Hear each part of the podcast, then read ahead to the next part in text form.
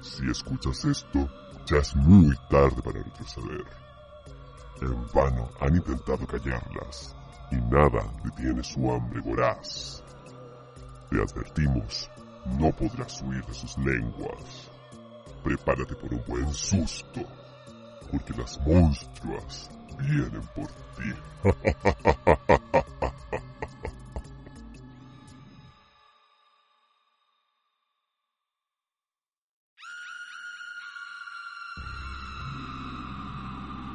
Bienvenidas cabineras, ¿qué tal?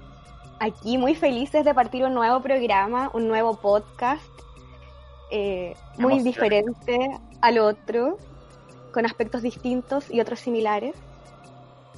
Estamos emergiendo de las tinieblas en este minuto para crear acá, lanzar este episodio piloto del primer capítulo de este podcast titulado Monstruas. ¿Quiénes son las monstruas? Uy, las monstruas, estos personajes tan entretenidos de la farándula, de la política que nos han dado tanto contenido, tantos jugos, tantos tecitos, que queremos otorgarles eh, la oportunidad de venir acá a conversar con nosotras y eh, entretenernos con, con sus cagüines, entretenernos con, con sus filtraciones. ¿Qué les parecen, chiquillas? Emocionante. Es un nuevo desafío. Vamos a tener a invitadas muy geniales, muy divertidas acá en el programa. Así que nada, puedo invitarlos a vivir esta experiencia con nosotras, que también es nuevo. Tenemos un nuevo formato. Y eso, a disfrutarlo nomás. Y ahora las invitamos, chiquillas, a todas las compañeras a cerrar los ojos y reunir el poder para hacer una invocación. Partimos entonces. Tengo yo las palabras, abro yo los fuegos por los poderes que nos otorga la política farandulera. Te llamamos a ti, ángel caído de la UDI, la Judas de los militantes y escapista de la casona de Suecia. Testigo de los dementores de Guzmán, compañera de arañas momificadas, sobreviviente de los supremacistas blancas y de la Inquisición en el caso Sokimich.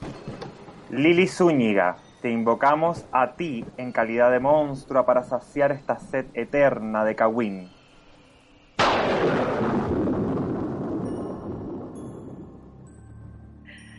Hola, ¿cómo están? soy Lili Zúñiga, soy una monstrua. Bienvenida.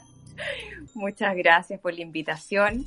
Para los que no me conocen, yo, bueno, reitero mi nombre, soy Lili Zúñiga, dejé la escoba, al parecer, hace unos años atrás, y rematé con el libro Imputada, la historia de la negra tatuada, que cuenta cómo son nuestros políticos de la UDI en el día a día, las mañitas que, tienen y que no muestran delante de cámara. Eh, y aquí estoy otra vez hablando de lo que fue y de lo que espero que para Chile no siga siendo y que sean estos personajes que vemos constantemente ahora en distintos cargos públicos. Y ojalá que la gente no lo olvide, así que voy a seguir siendo una monstrua, va a seguir diciendo, no sea tonto y recuerde. Qué buena invocación nos sacamos, chiquillas. Sí, muy necesaria en estos tiempos de pandemia, de política. Y que se vienen desafíos muy importantes para el país, y por lo cual también eh, pensábamos en, en Lili como un personaje muy importante para retomar discusiones que no se han cerrado, retomar juicios que no han terminado, Así que vamos a, eh, comenzar con esta, entrevista. Tenemos tantos tecitos que, que tomarnos. Lili, la primera pregunta que, que quisiéramos hacer es em, que a nosotros nos, llama la atención en tu libro Imputada, eh, no es tan extenso y em, nos hace preguntarnos sobre qué hay más allá del libro, qué cosas se dejaron afuera y más bien cómo escogiste qué poner adentro y qué poner afuera. Si te viste esforzada algún momento en proteger o en autocensurarte. Cuéntanos un poco. Imputada tiene un camino corto, pero súper intenso, la verdad, porque yo declaro el abril, no, sí, en abril del 2016. Eh, y eh, para mí de verdad no fue nada planificado, o sea, yo nunca, hay mucha gente que ha dicho que yo casi tenía un equipo de un staff de asesores y comunicacionales y abogados, yo no sé de dónde, pero bueno. Eh, era yo, era mi marido y yo, y, y pare contar, y el resto había que ir buscando el camino. Angélica fue eh, la, una la periodista que trabajó conmigo, eh, ninguno tenía conocimiento de esto. Yo declaro, y bueno, se me viene la noche literalmente, porque claramente no, los teléfonos no sonaron más, pero yo me quedo callada. Entro en una dinámica bastante triste en lo personal, entre, tratando de entender lo que había pasado, porque es difícil, no sé si ustedes me van a lograr entender, pero el declarar era lo correcto. Mm. Pero cuando yo hice lo que se suponía correcto, se vino todo lo negro para mí. Entonces era como, llega un, un, momento en que tú dices, chuta, ¿está bien esto? Y yo me llegué a convencer de que estaba mal lo que había hecho. Era tanta el repudio que existió en un minuto que dije, no, la embarré, yo traicioné, vi todo lo negro que se suponía decía el resto de, o sea, no se suponía, decía el resto de mí. Y mi, mi terapia era empezar a poder soltar esto. Y en el momento un médico me dice, Lili, tienes que empezar a escribir. ¿Te gusta escribir? Sí. Primero era un blog, según yo. Después nace la idea de, era demasiado ambiciosa para mí la idea de un libro. Entonces cuando ya concreto la idea de escribir imputada, la presión en el momento que lo dije en un medio, no recuerdo en cuál fue, fue gigante, pero tremenda. Imagínate, yo estaba entre juicio, entre comentarios, o sea, era heavy. Yo me acuerdo un día desperté escuchando CNN al abogado del personaje que yo eh, imputé, digamos, que era Jovino Novoa, hablando de mí. O sea, era como una cosa, para mí era rarísimo entrar a esta dinámica de ser medianamente pública, una buena que no era nadie, ¿cachai? O sea, yo era, yo tenía mi pega backstage, yo no yo nunca quise estar delante de cámara. Entonces, y en un minuto me veo expuesta a todo esto y con esa presión constante empiezo a ver de qué manera podía construir esta historia. Eh, lo, lo, que no se sabe de Imputada es que Imputada tiene una parte 1 que era, se trató de hacer una especie de ejercicio de entrevista que era como que a mí me entrevistaban y estaba en tercera persona. Y yo respondía a ciertos temas, qué sé yo. Cuando yo leo esto, veo que imputada era simplemente, era como hablar de mí. Y en Chile a nadie le importaba quién era yo. Yo quería que la gente supiera que lo que yo había vivido, visto y oído se supiera.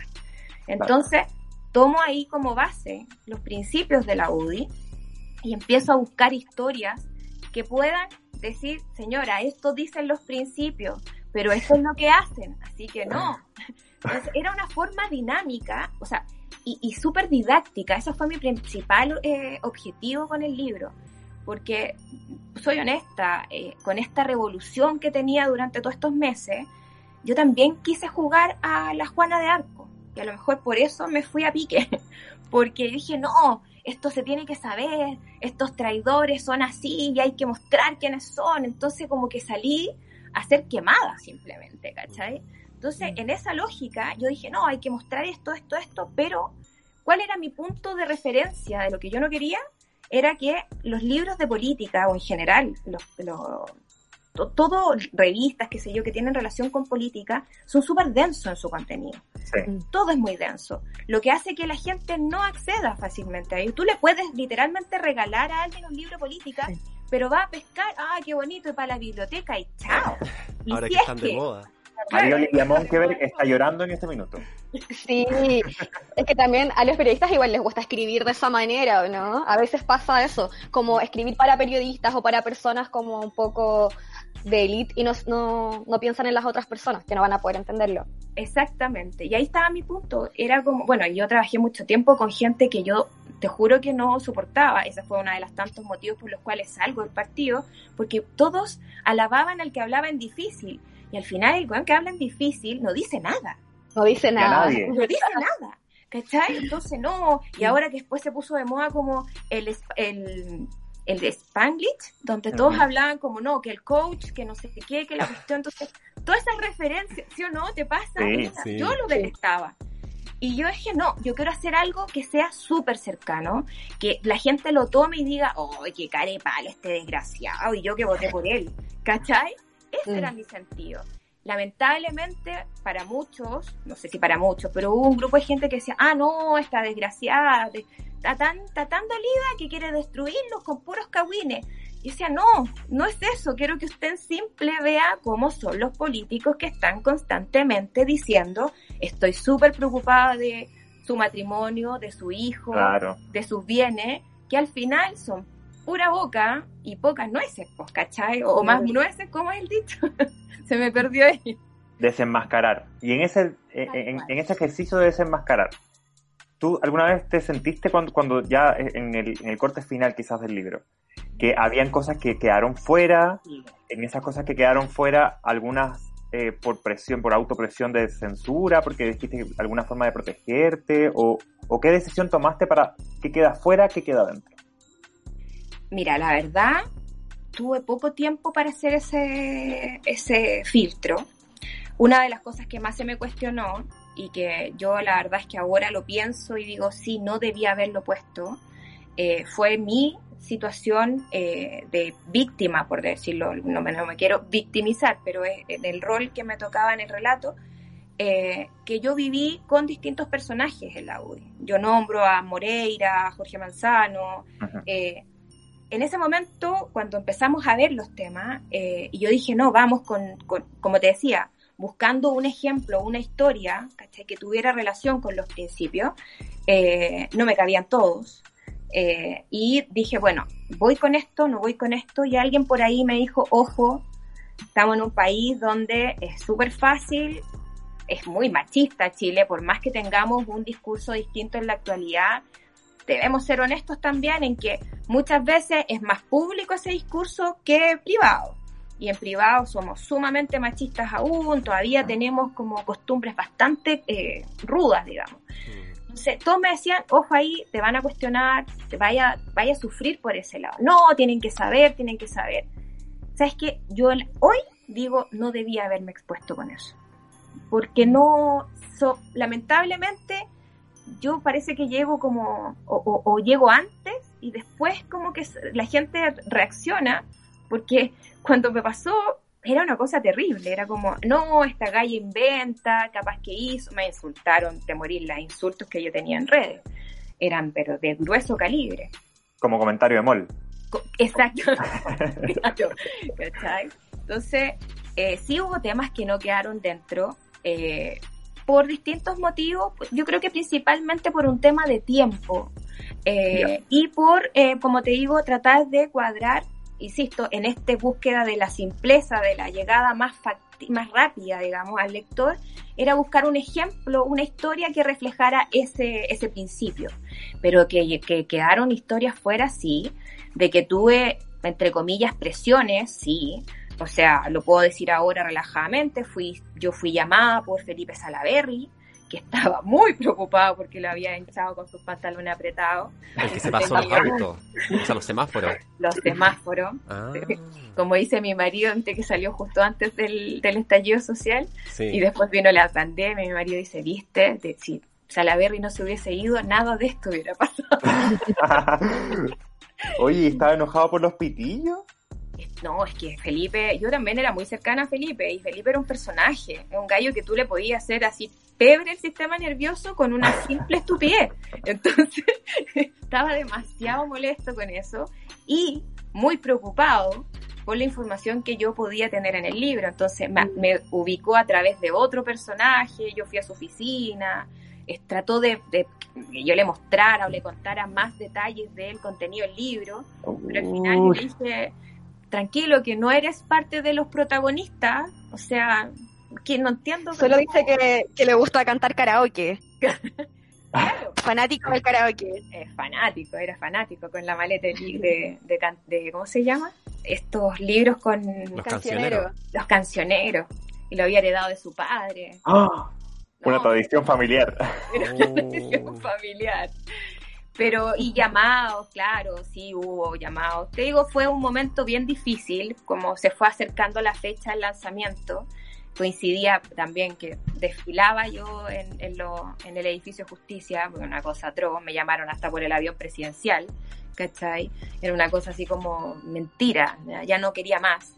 Eh, de sí, hubo presiones, pero, pero la verdad es que siento que lo que fue, lo que fue en el libro, por lo menos logró ese remesón. Tengo información obvia de, de que quedó fuera, que la he pensado mil veces en hacer un, un nuevo libro. pero Imputada además 2. Me gustaría, ¿sabéis qué? Me gustaría porque es que, como decían ustedes, estamos partiendo una, una etapa de Chile donde es súper importante saber a quiénes vamos a tener en la mesa. Mm. Y, y, y en esa Así lógica de, de conexión todavía con eso, eh, porque también es, aquí estamos con cosas, tendría que ser muy loca si me quisiera exponer de nuevo, ¿cachai? A cómo me expuse. Y eso no lo quiero volver a repetir, nunca más. Pero un podcast como nosotras, por ejemplo. Lili, a lo ¿Me mejor es cachai? mo- mostrar esta oportunidad para frecuente. Sí. todo lo que queda. Sí. Sí. Sí. Oye, pero Lili, tú empezaste en la UDI eh, antes de llegar a la casona, tengo entendido que en el año 2003, 2004 por ahí con Salaquet y después llegaste en 2007 a la casona, ¿verdad? En 2006 llegué. Oye, eso Ah, fue- cuéntanos un poco sobre eh, qué fue lo que hiciste en la UDI, cómo partiste, tú eres periodista, eh, dónde partiste trabajando, cómo llegaste a la UDI, porque en el fondo partimos hablando del libro, pero pasaron muchas cosas antes de que tú escribieras ese libro. Sí. A ver, yo partí el 2003 efectivamente en la Florida, pero, o sea, trabajando, como para que me entiendan, yo, mi padre fue director de televisión. Yo toda mi vida estuve vinculada a la política de una u otra forma. Eh, mi papá fue director de toda la red norte cuando Pinocho estaba el- a la cabeza. Eh, y siempre en mi casa era la línea de, de- por ese lado.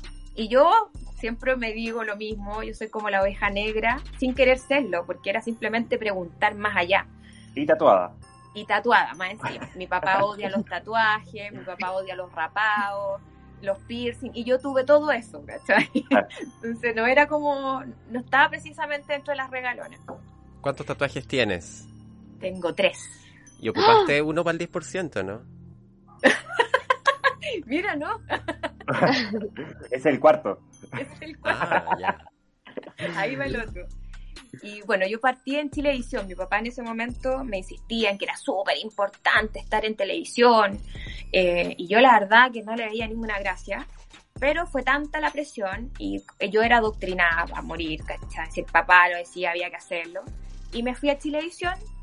eh, me fue bastante bien. Entré como la goma del goma del goma del goma del goma del goma del goma, ¿cachai?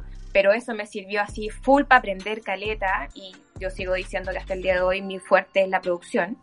Y entré como productora eh, periodística de un documental, el documental Septiembre. Me encantó, me enamoré, eh, vine a hacer ese proyecto y para mí era magnífico.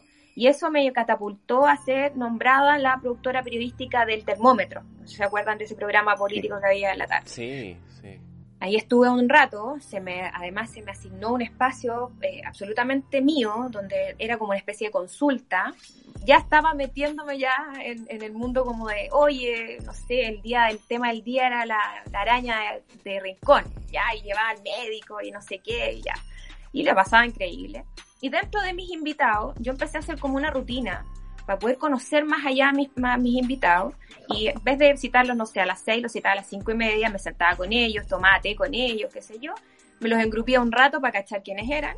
Y después al a maquillaje, estudio y listo. Y dentro de eso, Salaquet. Mm. Salaquet se empezó a hacer muy reiterado en el programa y un día me dice, oiga, ¿sabe que estoy buscando una periodista como usted? Y dije, ¿cómo como yo? No sé, que sea así como movida, como que no sé qué. Ya, le dije, y yo confieso acá, pues en ese tiempo estaba ganando, bueno, 200 lucas y ya me creía millonaria, pues. Claro. Entonces, y ya, ya se me había sumado dos pegas, ya estaba trabajando hasta la hora del queso y se veía poco horizonte para poder avanzar. Entonces yo le digo, ay, ¿cuánto está ofreciendo? Mm, me dice, 500 mil. dije yo, que me plin, ¿cachai? Ah, ya, sí, voy a averiguar, qué sé yo. Y le empezó a dar una vuelta y, le pregunté, pues, ¿y para qué? No, me contó que era una pega de la municipalidad. Para hacer el cuento corto, pasa, no sé, un mes, y él me vuelve a preguntar. Me dice, Lilia, ¿ha tenido algún nombre? Le digo, eh, no. ¿Y usted?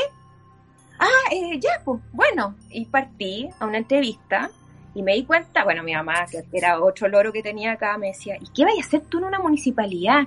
Y le decía, no sé, pues aprendo. Pero, ¿cachai? Que ya me aburrió la tele, me quiero ir. Entonces ya, ok, partí para allá. Y la pega, bueno, lo hablábamos eh, hace un, hace un rato, en ese momento fue el, como el inicio, la vuelta o el, el, nacer de la farandulización de la política. Entonces, en ese momento, eh, yo tenía un jefe, que era Salaquet, que era absolutamente polilla. po. O sea, programa donde se podía meter, ahí había que meterlo. Se ¿Cómo a cuáles instalaban todas las luces. ¿Cómo a cuáles metiste? O sea, Morandé con compañía. Eh, sí, pues, si en ese tiempo estuvo hasta en la escuelita sentado. Pero Mira, Oh. si lo único que me faltaba era meterlo a las barras de colores, a la Ah, la barra carta ajuste, ajuste. la carta ajuste, era como el espacio que me faltaba en ese tiempo para meterlo. O sea, yo partía con él trabajando, no sé, a las 5 de la mañana, tenía que ir a un punto para armar el móvil, esperarlo, terminábamos ahí, partíamos a matinales. En ese tiempo había mucha, mucho espacio para poder eh, tener a tu personaje, en este caso eh, era, era, era Salaquet, Para exponerlo. para exponerlo exactamente. Pero ojo, yo también debo ser justa. A mí lo que me gustaba de Salaquet es que él me dejó ser, ¿cachai? Y dentro de ese dejar ser, había mucha pega que hacer en lo municipal a través de los medios. O sea, por ejemplo, Roberto Bruce, ¿lo recuerdan? Sí. Eh, Bueno, Roberto era mi pata, digamos, de TVN en, en el matinal. Y él me decía, no sé, Lili, tenía un, un semáforo menos, no tengo idea, un hoyo. Sí, buscaba, hablaba con la gente territorial, veíamos el hoyo y a raíz de esa solicitud se hacía una presión al municipio y se arreglaban calles, se ponía señalética. Entonces yo empecé a ver una gracia, digamos, en esta forma de presionar al mismo municipio y en, ese, en este caso mi jefe, en ese momento era Salaquet, me dejaba eh, ser, ¿cachai? Esto, esto el 2004, él se va a la reelección, me pide que sea su jefe de prensa en la reelección, él sale reelecto y cuando vuelve pasan pocos meses y me explica que él no va a estar muy a full porque eh, va a participar de la campaña de un amigo que en ese momento necesitaba a alguien en prensa y que quería, él quería que fuera yo. Pablo Loqueira. Yo no sabía quién era. Ah, Era muy loco porque me dice, yo me voy a España dos semanas, volviendo necesito su respuesta. Y yo, ¿por qué me puse interesante? Porque yo estaba pololeando y a mí nunca me había resultado un pololeo. Era mala para el, no, mal genio, no, todo mal.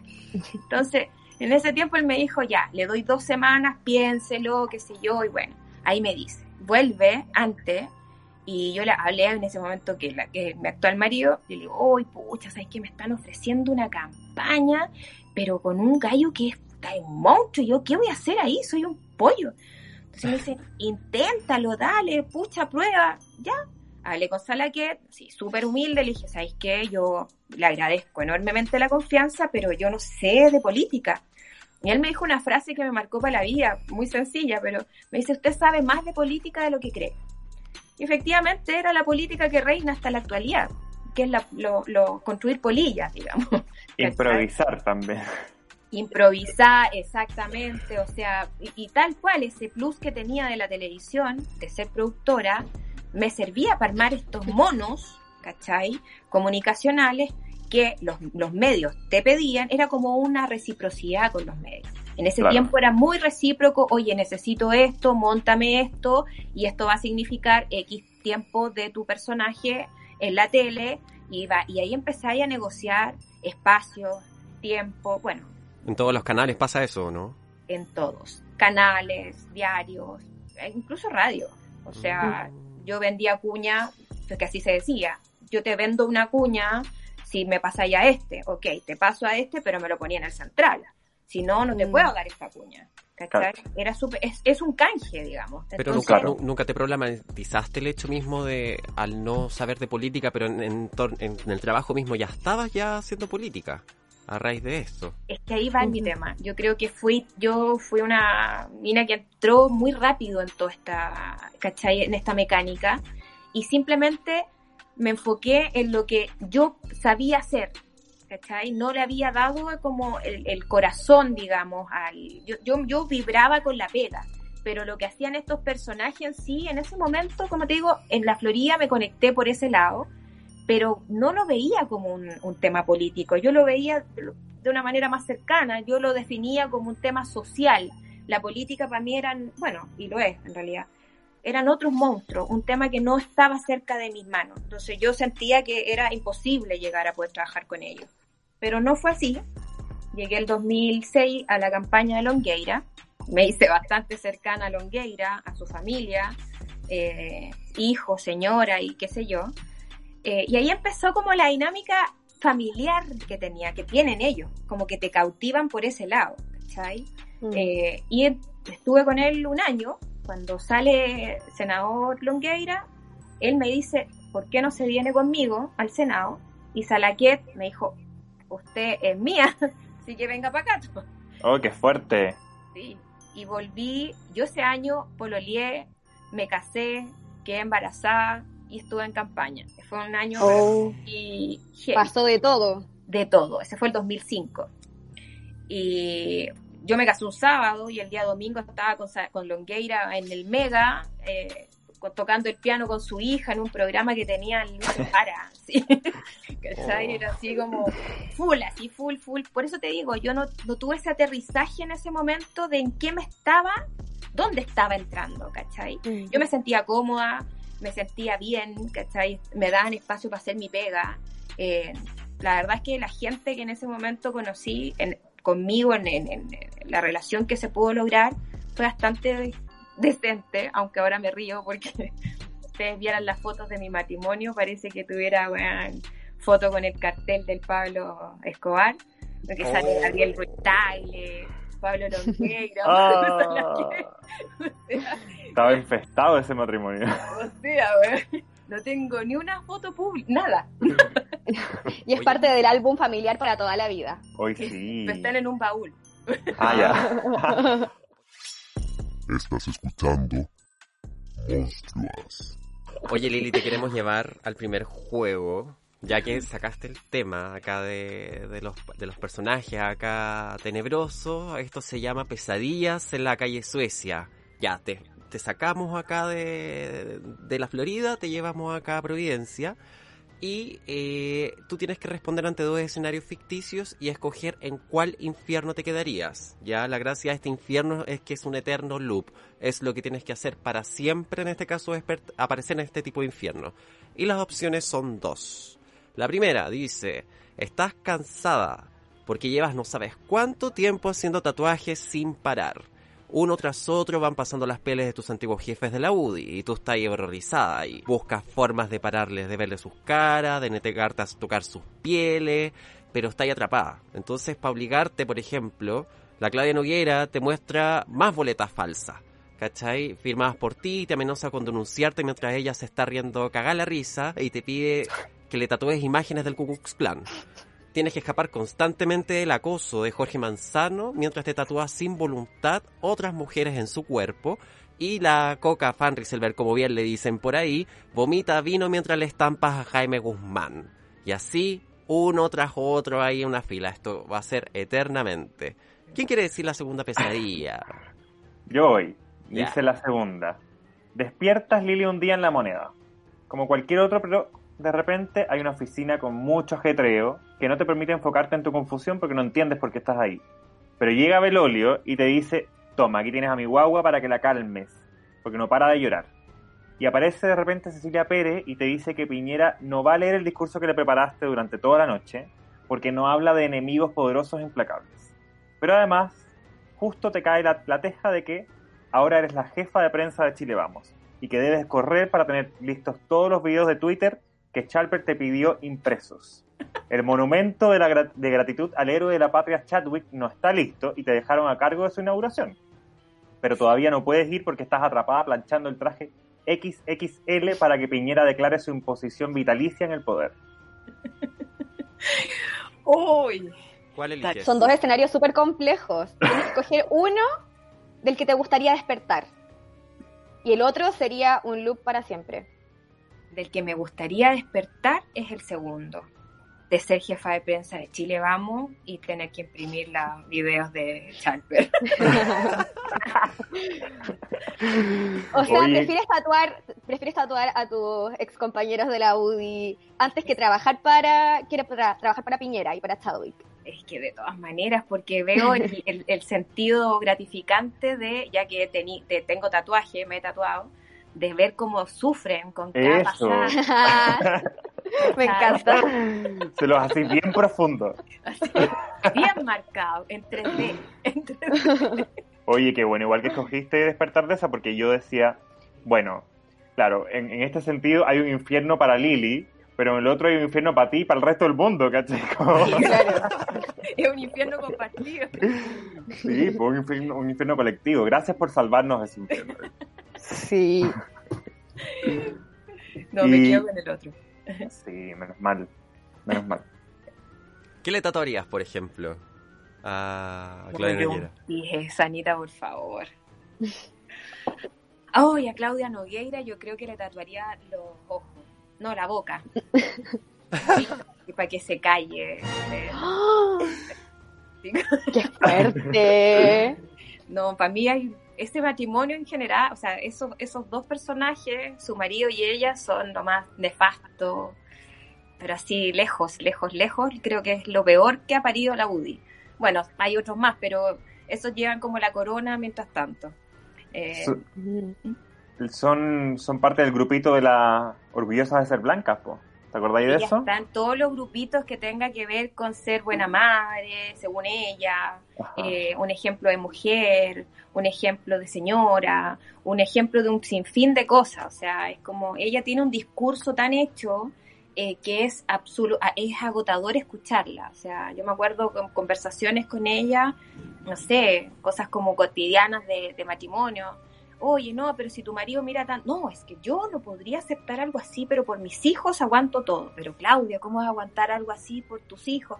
No, es que los hijos son todo... Se tenía una mirada de vida que no coincidía con la mía. Bueno, yo tenía esa, esa, esa característica, digamos. Muchos de mis pares de otros partidos me decían, ¿y tú qué hacías en la uni? O sea, no sé, weón. Oye, Lili, y sobre eso también podrías contarnos un poco, luego tú llegas, como conversábamos a la casona de Suecia, ¿en qué momento tú comienzas a sentir, o si en algún momento sentiste convicción política, si tú creías en el proyecto de la UDI? ¿Y, qué sucedió con eso? Mira, yo cuando el 2006 entró la UDI, la verdad es que a mí se me vino la UDI encima porque conocí de verdad lo que era un partido político y me llamó profundamente la atención, pues yo tenía la visión de políticos, que eran estos dos anteriores que les hablaba bueno, yo conocí también a Carter, a, Carter en la Florida, antes del Botox. Eh, con la primera cara. Hace como primera cara, Con el primer rostro. Sí, como A, B, antes de Cristo no, antes del Botox. Antes del Botox, exactamente. Conocí a la Cecilia Pérez. Eh, como concejal, ella también me hizo la guerra, qué sé yo. Conocí a estos personajes de potrillo en la feria. Y cuando llegué a la UDI, claro, era algo totalmente distinto a lo que yo conceptualmente tenía un partido. Entonces yo creo que ahí no pude, no hice un link eh, inmediato para nada. Me encontré con un, con, un partido, con una casona, en el, como le llamo yo, donde era todo muy hermético, todo era como, eh, no sé, era como película, weón, de, de, de, ¿cómo se llama? Ah, de intriga, todos callados, cerraban las puertas, eh, nadie decía nada. Yo, una forma súper loca que aprendí a moverme allá era saber cuáles eran los choferes y los autos. Entonces yo veía a X autos con X choferes y decía, ah, hay reunión de tal cosa. Y así empecé a, aprender a moverme adentro del partido. Esa lógica también hizo que muchos de ellos les gustara mi forma de trabajar. Y cuando ya pasaron, pasé como la parte dura de pasar por paya, de, de la administración inicial, que fue Super Power, como dos años después, yo a los, miento, miento, miento, yo a los 32 años, sí, me hice mi primer tatuaje. 32 años, viejita ya. ¿Ese cuál es? Es el del libro. El del libro.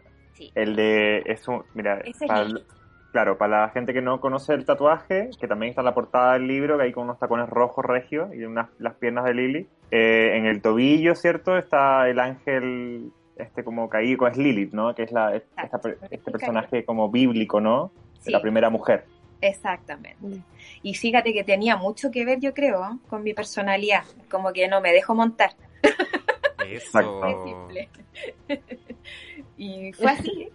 Y cuando, a los 32, sí, fue la llegada de la administración de Coloma Pérez.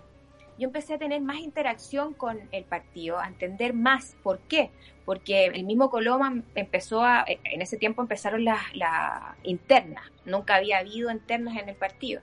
Competencia jamás, siempre había sido doctrinario absolutamente eh, la elección de las nuevas directivas. Entonces, a mí me empezaron a preguntar y yo no cachaba cuál era el afán de que ellos supieran por quién estaba yo, si yo no votaba Moya, o sea, era como, no, yo trabajo acá nomás. sí. Y Coloma me empezó a pedir como, no, usted se tiene que, que meter más, tiene que entender más. Y yo dije, en realidad, porque a mí este compadre me cae mal, en ese tiempo era simplemente cosas de piel. No, esta yegua me cae pésimo, no, esta no sé qué.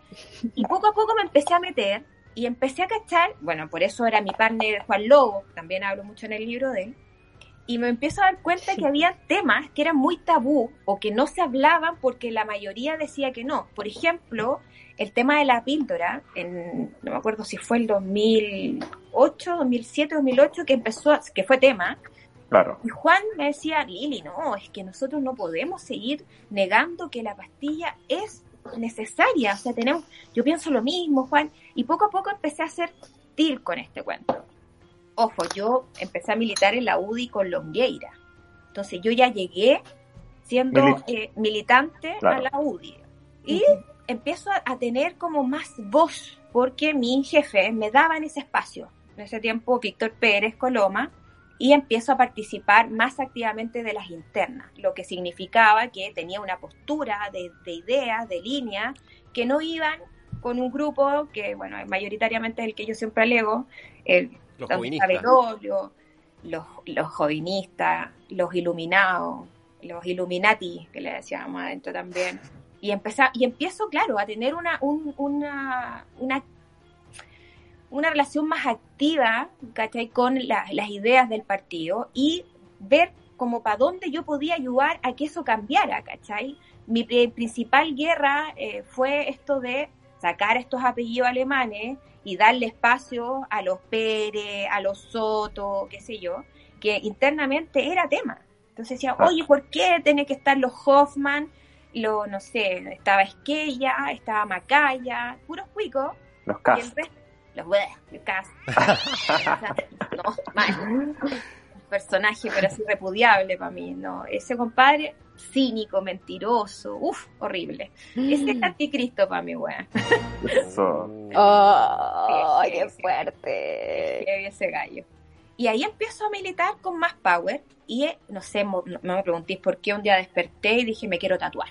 Y, y ese tatuaje para mí fue como una especie de revolución interna dentro del partido. Y empecé Mm. como a decidir más qué es lo que quería y no hacer.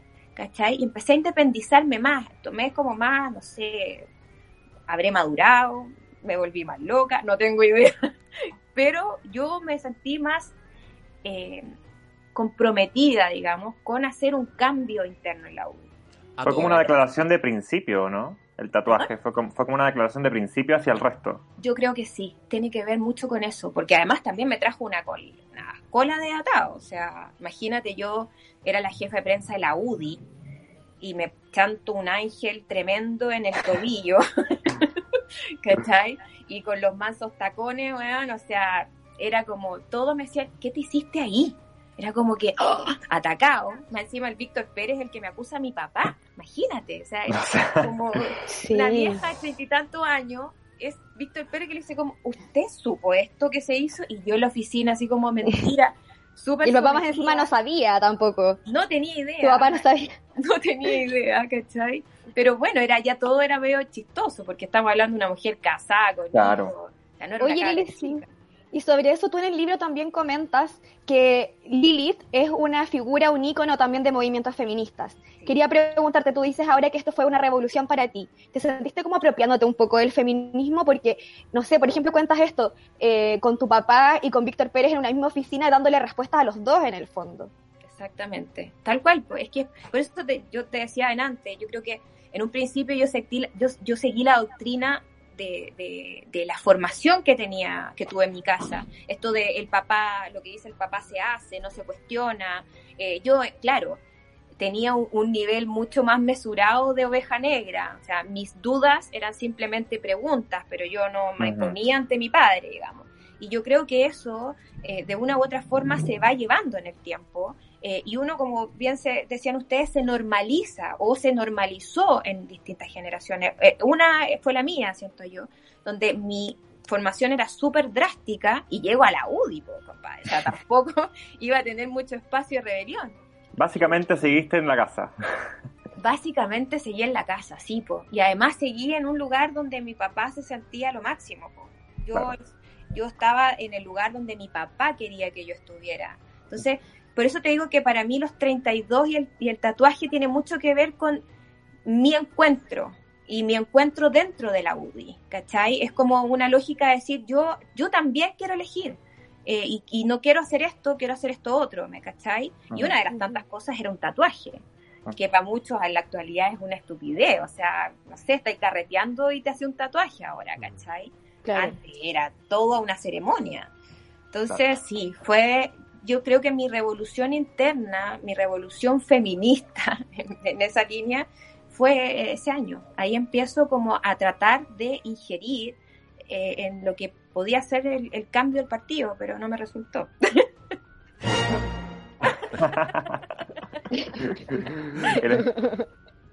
Todavía hay muchos pilares del status quo que hay que derrumbar. Sí. Estamos intentando corroerlos con esta nueva entrevista. es que es heavy, bueno, te insisto, yo creo que soy muy, muy idealista, muy soñadora y en algún minuto creí que podía, pero no, es, un poder muy, muy, muy grande. Y una negra tatuada no podía hacer los cambios.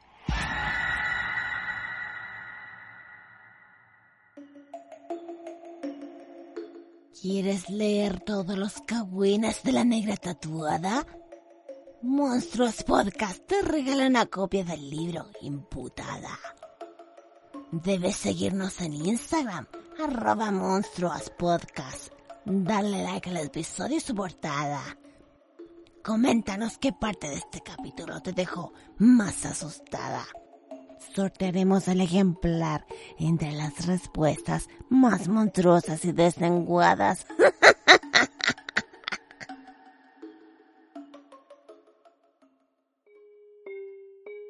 Estás escuchando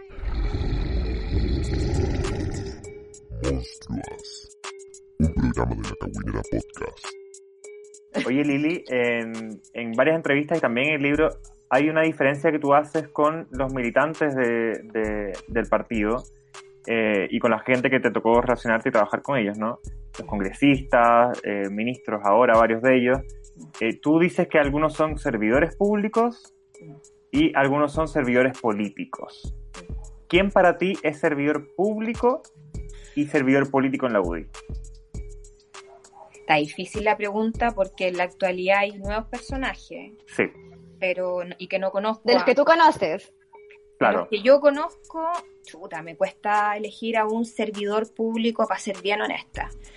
Porque Belolio, o sea, pucha, le tendrá cara de niño bueno, de bueno, vive pidiendo disculpas porque buenazo para eso, pero de aquí para afuera, porque le importa un cuesco. Eh, es que es muy cierto, que, lata decirlo, porque, chuta, muchas veces incluso también se dice, ya, es que ella está dolida. No, no, señora, no estoy dolida, ya pasó. Entienda que es un engrupidor, pero así de todos, pero así el número uno de las nuevas generaciones, estos nuevos rostros. Claro. Un ejemplo, por ejemplo, con Belolio es cuando llegó la, el grupo de jóvenes, ¿se acuerdan del, o sea, no se acuerdan, Jackson, la Camila? Sí, ah, nosotros fuimos partícipes de esa... Congreso. Ya, Belolio iba como todos los otros parlamentarios. Esto es un detalle, pero un detalle no menor, si ustedes se van viendo como la línea de cómo son ellos.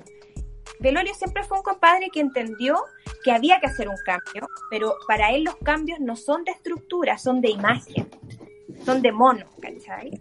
Y él cuando ve a estos jóvenes que llegaron con polerones, con qué sé yo, rapado, eh, muy ni ahí con el formato eh, protocolar que tenía el Congreso, él se saca la corbata y él empieza todos los días de Congreso a aparecer, te revisan las cuñas de ese tiempo, se van a fijar que de un momento a otro él se empieza a acercar, no a la línea, pero sí trabajaba mucho más eh, de cerca, digamos, o debatía con estos jóvenes y sin corbata. Empieza a mostrar ese mono como de, de frescura, qué sé yo. Él es un gallo que se acomoda según el rédito que tenga.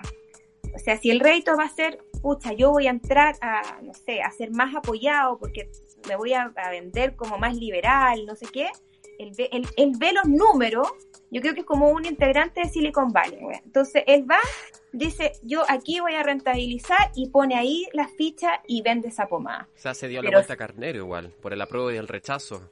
Mira, Claro. e- esa es una muestra más. Por eso te digo, él no es un gallo consecuente, es un gallo que va según el termómetro, cómo va sumando y restando y ahí se va poniendo. Es un, es un Joaquín Lavín 2.0, ¿cachai? Mañana capaz que diga también que es socialdemócrata, pero sigue militando en la UDI, ¿cachai? Es como raro, ¿no? Claro. es como eso. Bueno, Víctor Pérez, ¿qué más decir? Po? No, tengo lamentablemente la muy mala opinión de él. Eh, nunca lo vi tampoco trabajando por el bien, sino que es como secretario general de la UDI, veía solamente los réditos políticos. También lo cuento en el libro. Eh, Asbun, Asbun solamente le gustaba hacer la voz, solo la voz. Ponme, ponme, ponme lo que sea. Si tenía que hablar de tilla, weón, ponme. La cuestión es que yo voy a salir, ¿cachai? Pero así como Mm. oye, quiero saber cuál es la propuesta, ¿cachai? De qué manera nosotros con esto vamos a lograr un cambio. Nada, o sea, no. Yo lamentablemente no conozco a, a un, a un político en la actualidad que tú me de los que conocí, de los que están hoy día en boga, decir como se la están jugando por nosotros, yo lamentablemente digo que no, porque vi sus trabajos políticos y son simplemente máquinas de sumar votos y ese voto se hace a través de la presencia en medio y de la inversión, ojo con eso, la inversión que ellos hacen al, al tema comunicacional. O sea, yo tuve una agencia, ¿cachai? Que veía simplemente marcas de ellos. O sea, yo construía eh, logos de quiénes eran. Ya, ¿cómo, ¿qué te gusta? El rojo, perfecto, te voy a poner como Superman. Ya te voy a poner como esto, porque a la zona de tanto le gusta esto.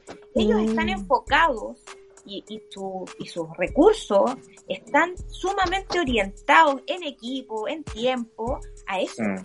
Al rédito que tenga el, el, el, el tema comunicacional. ¿Cachai? Eh, se notó igual ahora con el, el tema del financiamiento de la campaña del, del apruebo y el rechazo, que el rechazo tenía un financiamiento como eh, de no sé cuántas veces más que el otro, pero era como 10 veces más, era increíble.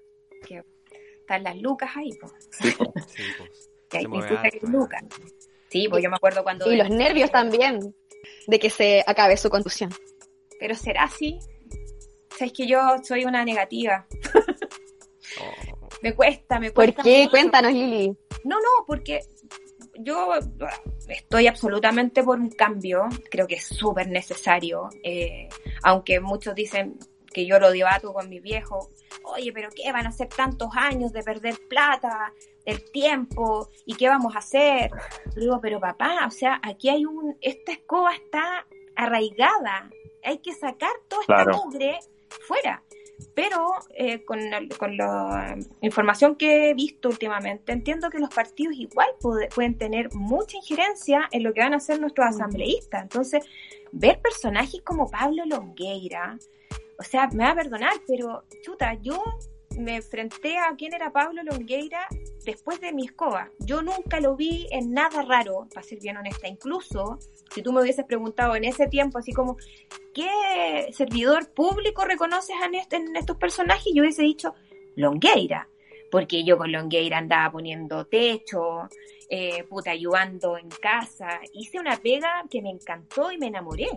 Entonces, cuando supe que el compadre se había llevado con un Transantiago para la casa, yo dije, sorry, o sea, y claro, ahí empecé a hacer como los links de muchas cosas, no sé, pues conversaciones en el auto, eh, cuando le dio la depresión y un sin- sinfín de cosas, decía, claro, estos eran los 35 palos que decían para que era para Pablo, y chuta, y te vais dando cuenta que cresta, o sea, no era tal, ¿cachai? Mm. Eh, o sea, un Pablo Longuera se está postulando ahora, aparece una Claudia, o sea, una... eh, ay, la Molina, La Andrea Molina, Andrea. la Andrea. Mm. ex Ah, UDI. Sí, claro, porque es más conveniente ahora ser ex. Exacto. Que- Todos que- son independientes ahora. todos son independientes, todos son liberales, todos son Socialdemócratas. socialdemócratas, ¿no? Es pero así atro. Todos ellos se crean un cuento eh, en lo personal, pero la gente también se olvida, po.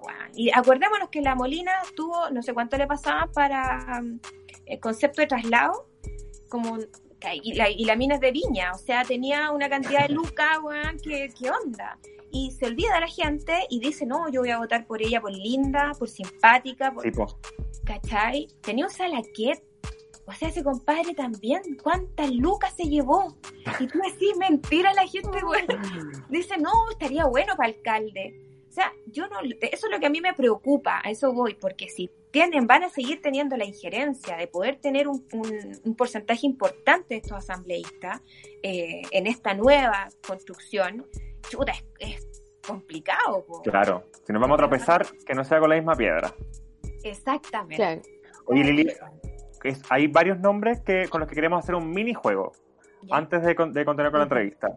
Y este minijuego, aquí vamos a jugar, nos vamos a poner lo- los gorros de bruja, ¿cachai? Vamos a hacer un aquelarre y eh, vamos a, a- a generar algunas pócimas, vamos a aquí a armar la, la cacerola grande, ¿cachai? Perfecto. Y hay tres posibilidades acá. A, u- a uno de los personajes que te vamos a decir, eh, tú le vas a hacer, un- te vamos a ayudar nosotras, eh, a hacerle un amarre de amor. ¿Tú cachai lo que son los amarres? Eh, eh, claro, sí, cuando querés que alguien se quede contigo, así como. Claro. A otro lo vamos a quemar en la hoguera. ¿Cachai? Ya. Condenado. Y al último le vamos a hacer un mal de ojo, algo piola, Ya. algo piolita. ¿Cachai? Como reversible. Ah, Claro. Algo que Que vaya después... con pasa- sal se le sale. Sí. Sí. Y los nombres, que justo venía hablando de ellos, así que dije este es el momento, son Longueira, Salaquet y Cornejo. Ya. oh. Está ¿A quién peludo. le haría un amarre de amor? Oh. No, es que eso es como. No podemos volver a la, a la pesadilla. A lo mejor le quería hacer un amarre con otra persona, po. Ah, también puede ser. Ya voy a hacer un amarre de amor entre La Molina y Pablo Longueira. ¿Por qué? Yo nunca vi nada. Nunca. Yo estuve en esa campaña. Viajé con ellos. Estuve en los mismos hoteles, los mismos pisos y nunca vi nada. Pero hay algo que no se sabe. Y que cuando llegamos a Valparaíso estaba la señora, o sea, perdón, aquí en Santiago, llegamos al aeropuerto y estaba la chiche, la chiche, Así, esperando a Longueira con así un, así, esa cara. un pedazo de cara. y nosotros era, el, el grupo que veníamos viajando era súper chico, pues, ¿cachai? Era el chofer de Pablo, que era Ramón, Gonzalo Cornejo, La Molina y yo, y Pablo. El tema es que llegamos al aeropuerto, se va a un auto, eh, partimos todos a Valparaíso y en Valparaíso la señora no pudo, pero es que la de Molina no se pudo acercar ni a nada, ni a una cuadra Ah. de Pablo Longueira. Y yo dije, yo no he visto nada, pero si ella reacciona como está reaccionando, porque hizo, pero así un show de celos, pero así heavy, marcando al marido ahí con la mano, qué sé yo. Lo meó, como Lo se dice en la jerga lo popular. meó, literal, sí, lo meó, lo meó, y la, y la Molina estaba súper urgida. Y no entendía, y a mí me decía, ¿qué onda? Y yo decía, Moya, pues no cacho. Tenés que saber tú, no sé si gateaste tú, habrá gateado Longuera, no tengo idea. Yo no vi nada, pero si ella está así enojada por algo será. Así que yo creo que si estaba así enojada la Claro. Chichi, a lo mejor Pablo quedó puta triste porque no pudo concretar, no lo A lo, dejaron. a lo mejor le dio depresión, por A eso. lo mejor le dio depresión. Oh. Esa foto ahí parecía ermitaño. Oy, oy, Así la- quedó. con la barba, Sí. Con la barba. Sí. sí, que Pablo un poquito, pero eso tiene un trasfondo. Ahí hay algo que no, no cuadra muy bien. porque fue una bajada muy rápida, pero ese fue otro capítulo. Eso, ese viene en el libro. Al siguiente. En el Para el próximo. siguiente libro. El- la pócima, no, a ver, el, ¿cuál era? quemar en la, La higuera higuera. y el mal de ojo. La quemada en hoguera. Es que el mal de ojo es piola, así que Piola. no se lo vamos a dar a Mm. Cornejo. A él lo vamos a quemar en la hoguera. Vamos a quemar en la hoguera por acostador.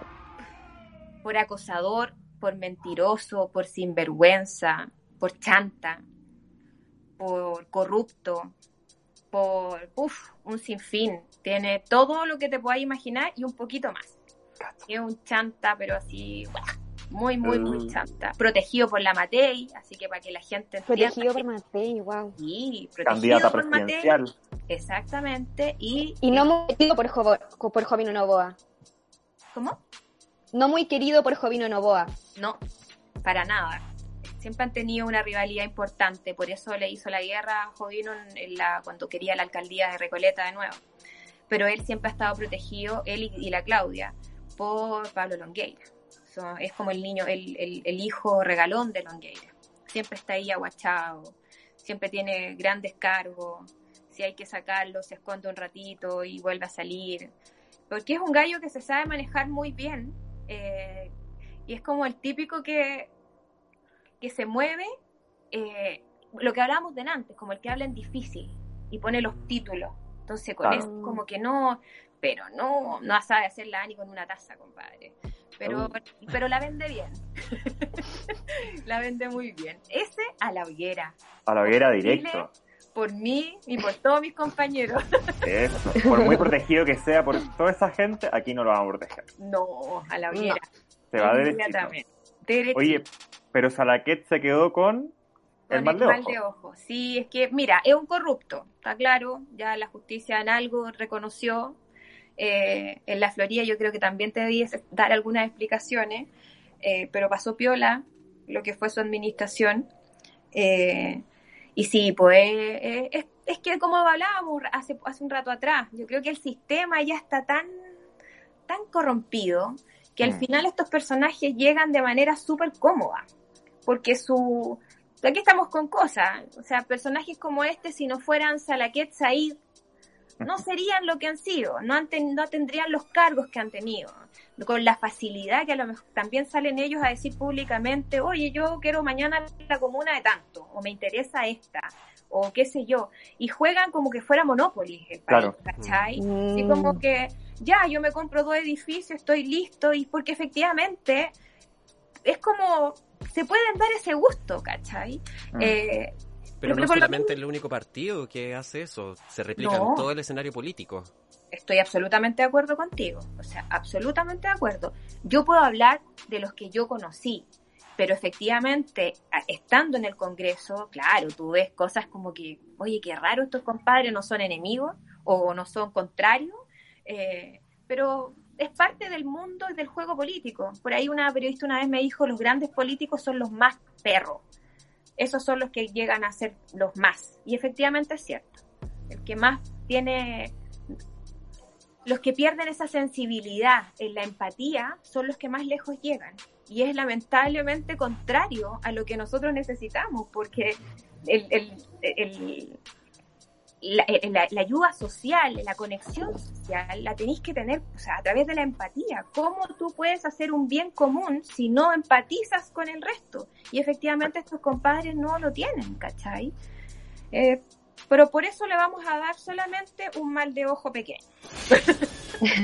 A ver si se redime. A ver si aprende. Claro. Sí. Claro. Le vamos a dejar bien pelado. y con harto ¡ii! ahí pa- con harto- Oye, Lili, comentabas sobre Andrea Molina y sobre Pablo Longueira, sobre la esposa de Pablo Longueira.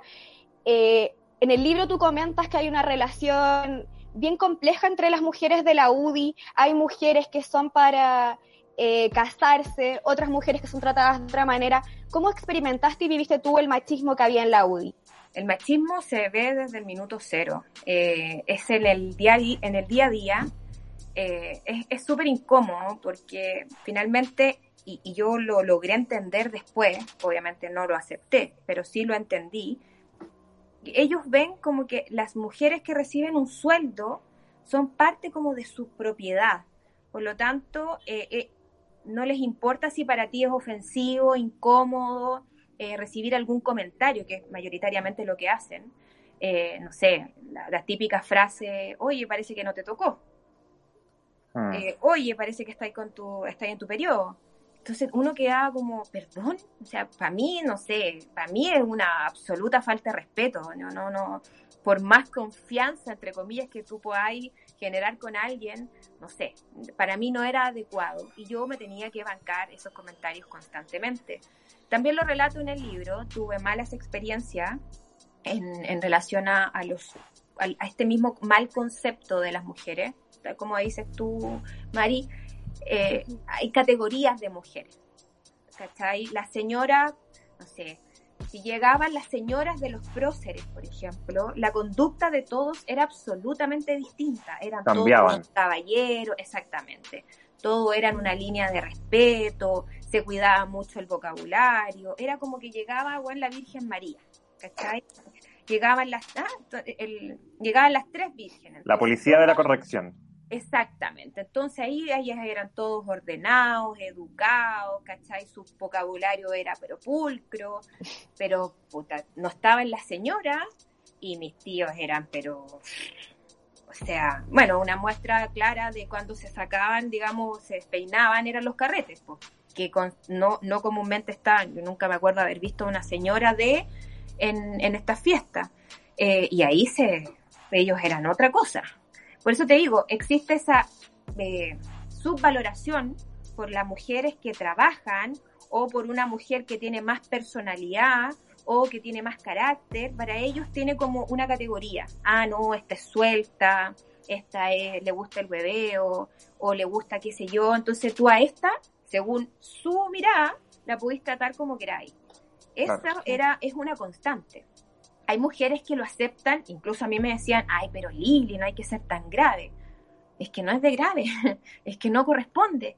No, pero Lili, como que casi relájate, tranquila, así como lo que pasa con Jorge Manzano, yo también lo he dicho, yo cuando vuelvo del viaje a Antofagasta, vuelvo súper eh, apestada, choqueada, llevaba muy poco en la UDI, era como, ¿qué hago, cachai? O sea, no, también viene el cuento profesional de decir, quiero cuidar mi pega, eh, será muy dramático. Yo misma me cuestionaba, a lo mejor yo hice algo, yo caí mucho en eso. Oye, Lili, ¿puedes comentar igual un poco cuál fue la situación que tú viviste con Jorge Manzano para que nuestras escuchas que no quizá no han leído el libro sepan? Sí. A ver, mira, el 2008, 2008, 2007, fue mi primer viaje a, Antofagasta. Me tocó un consejo general eh, entre la UDI y RN y me llevaron a mí como eh, jefe de prensa de los dos partidos. Eh, el tema es que yo me fui un día antes, se organizó los viajes, qué sé yo, yo era la primera vez que viajaba por pega, digamos, y me, la Marisol Caviera era la encargada de buscar el hotel, qué sé yo. Bueno, el tema es que yo soy antofagastina, yo nací en Antofagasta, mm. y me, antes de viajar me dice la Marisol, Lili, ¿tú cachai algún hotel eh, bueno en Antofagasta, qué sé yo? Porque están todos colapsados. Antofagasta comúnmente está colapsado por las reuniones de mineros, qué sé yo. Entonces yo, la verdad es que, te insisto, yo nací en Antofagasta, mis vacaciones de universitaria, hasta ahí llegué con mi relación con Antofagasta, pero así como que cachó perfecto. En esos años, no había ido hacía muchos años tampoco, también. Entonces le dije, no sé, mira, hay uno en el centro, si no me equivoco, se llama San Marcos o Marcos, algo así. Ah, ya, ok, ella va a buscar y me dice que efectivamente había encontrado eh, dos habitaciones disponibles y que si yo tenía algún problema de irme para allá porque el Hotel Antofagasta estaba lleno. Entonces le digo, no, no tengo ningún problema. Ah, ya, listo, súper, ¿qué así? Va, me manda toda la información del viaje y yo partía el día anterior para poder armar todo el mono, llamar a la gente, qué sé yo, los medios y bla, bla, bla. Y me encuentro el mismo día con la sorpresa de que Jorge Manzano se suma a este viaje, porque él como secretario ejecutivo tenía que poner en marcha todo como el backstage, digamos, la, toda la, la, propaganda y qué sé yo. Entonces me dice Lili, hagamos algo, yo vámonos en mi auto, yo lo voy a dejar en el aeropuerto y nos vamos juntos. Ah, súper, ya listo, parto con él. nos vamos el día anterior, llegamos en la noche, no sé, tipo 10 de la noche, y eh, nos estaba esperando un grupo de gente de militante de la UDI eh, en el hotel. Salimos con ellos a comer y de vuelta, eh, tienen que haber sido las 12 de la noche, o no, una de la mañana. Nos despedimos en el hall, cada uno parte a, su, a sus habitaciones, y yo además tenía mi computador, no, te, no había traído el cargador. Y yo le pido a Jorge, antes de salir a comer, que me preste el cargador.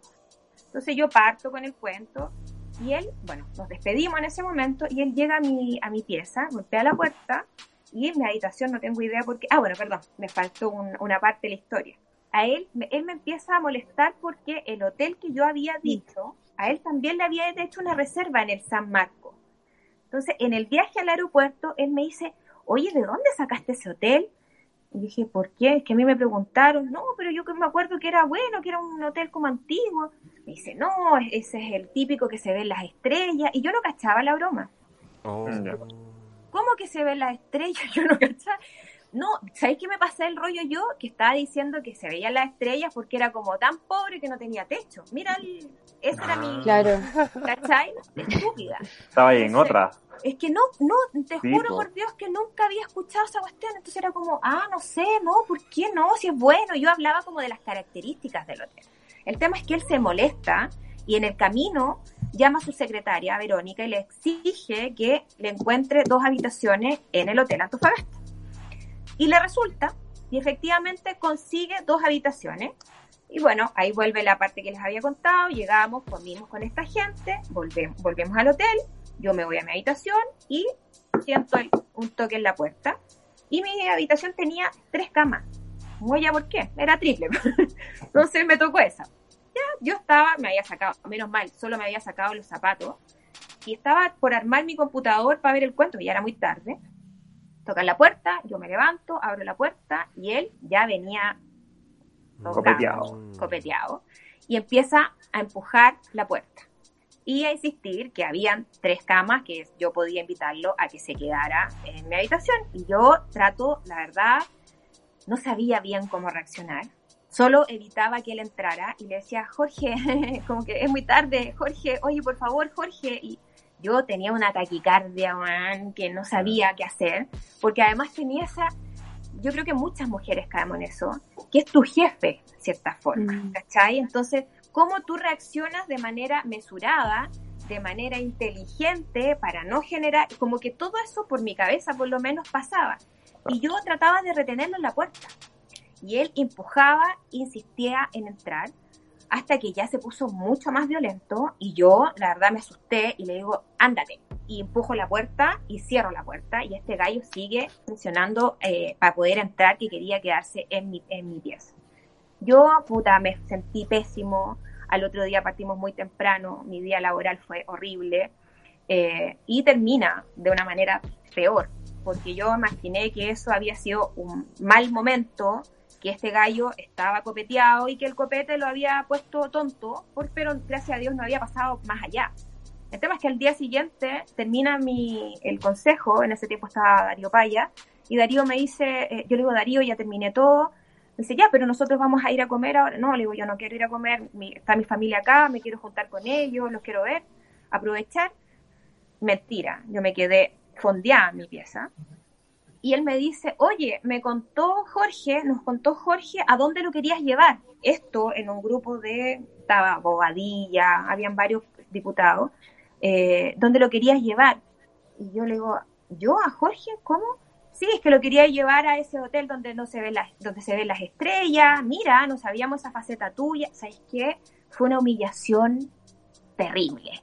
Ah. Me fui a mi pieza, me quedé ahí, lloré, me espanté, qué hacía, no sabía qué hacer, no sabía ni siquiera mm. si decirle a mi marido no. Al día siguiente partimos de vuelta a Santiago, yo mi relación con Jorge se congeló, llego a, Santiago, llego a mi pega y le digo a su secretaria y a mi compañera de trabajo, Claudia Vera, me dicen, ellas me preguntan, ¿cómo te fue? Sí, le digo, bien, bien. Y, pero, ¿y algún problema con Jorgito? y yo, digo, ¿cómo saben? ay, pero es que lo que pasa es que nos, nos olvidó advertirte que Jorgito siempre es así con las mujeres, así que tú tranquila si te hizo algo. Entonces, esto era normal, esto se normalizaba en la UDI, ¿cachai? Es más, cuando yo empecé a escribir mi libro, logré tener dos denuncias de dos niñas que habían hecho la práctica por eh, diseño y otra que había hecho, eh, había trabajado en el segundo piso y que habían denunciado acoso. Y se había denunciado acoso a Jovino Novoa y Jovino jamás hizo nada. Entonces, mm.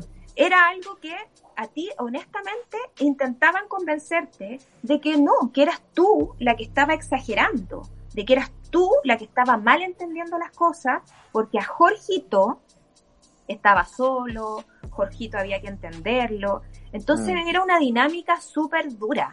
Es dura porque uno llega a normalizar esas situaciones y entras en una dinámica de defenderte constantemente. O sea, a mí me agarraron el foto en pleno consejo, el diputado Ignacio Rutia, eh, oh. yo iba a reaccionar y Domingo Arteaga me retó a mí porque cómo le iba a pegar.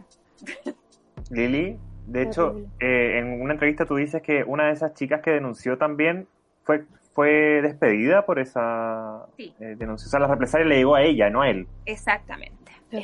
Y lo más loco es que eh, una de ellas, su padre, es uno de los fundadores de la UDI.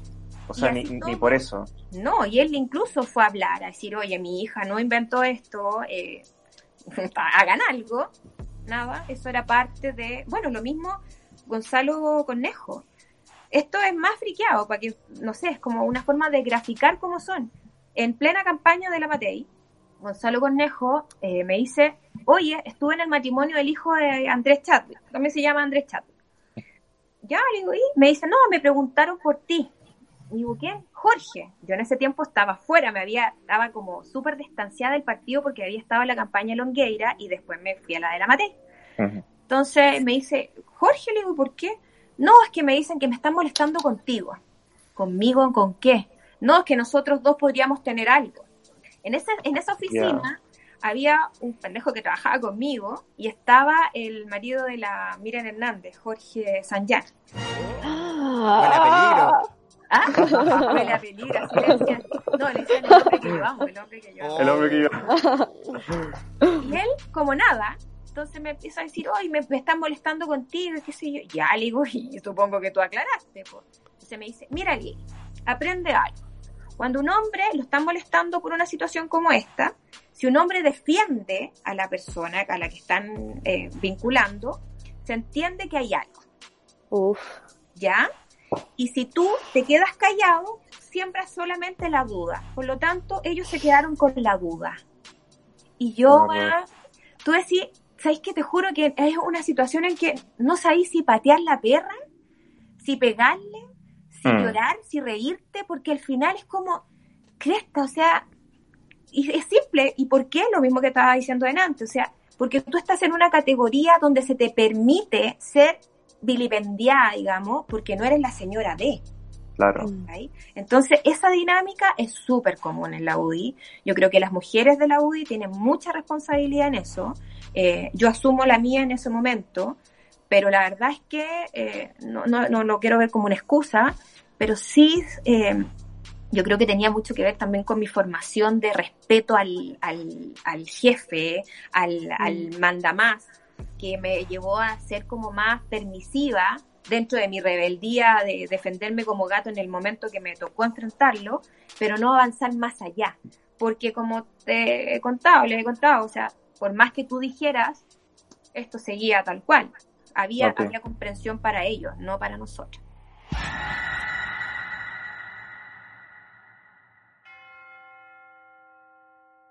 Estás escuchando Monstruas, el podcast que asusta al poder. Tú mencionabas también que estas personas se iban a resetear los domingos de misa. También, ¿qué peso había ahí en, en, las órdenes religiosas? Del Opus Dei, los legionarios de Cristo, que eran los hermanitos pobres, después los Schoenstatt, y después, ¿para qué decir? Por los evangélicos con Moreira. Y, ¿Qué peso Exacto. tiene ahí la orden, en la UDI?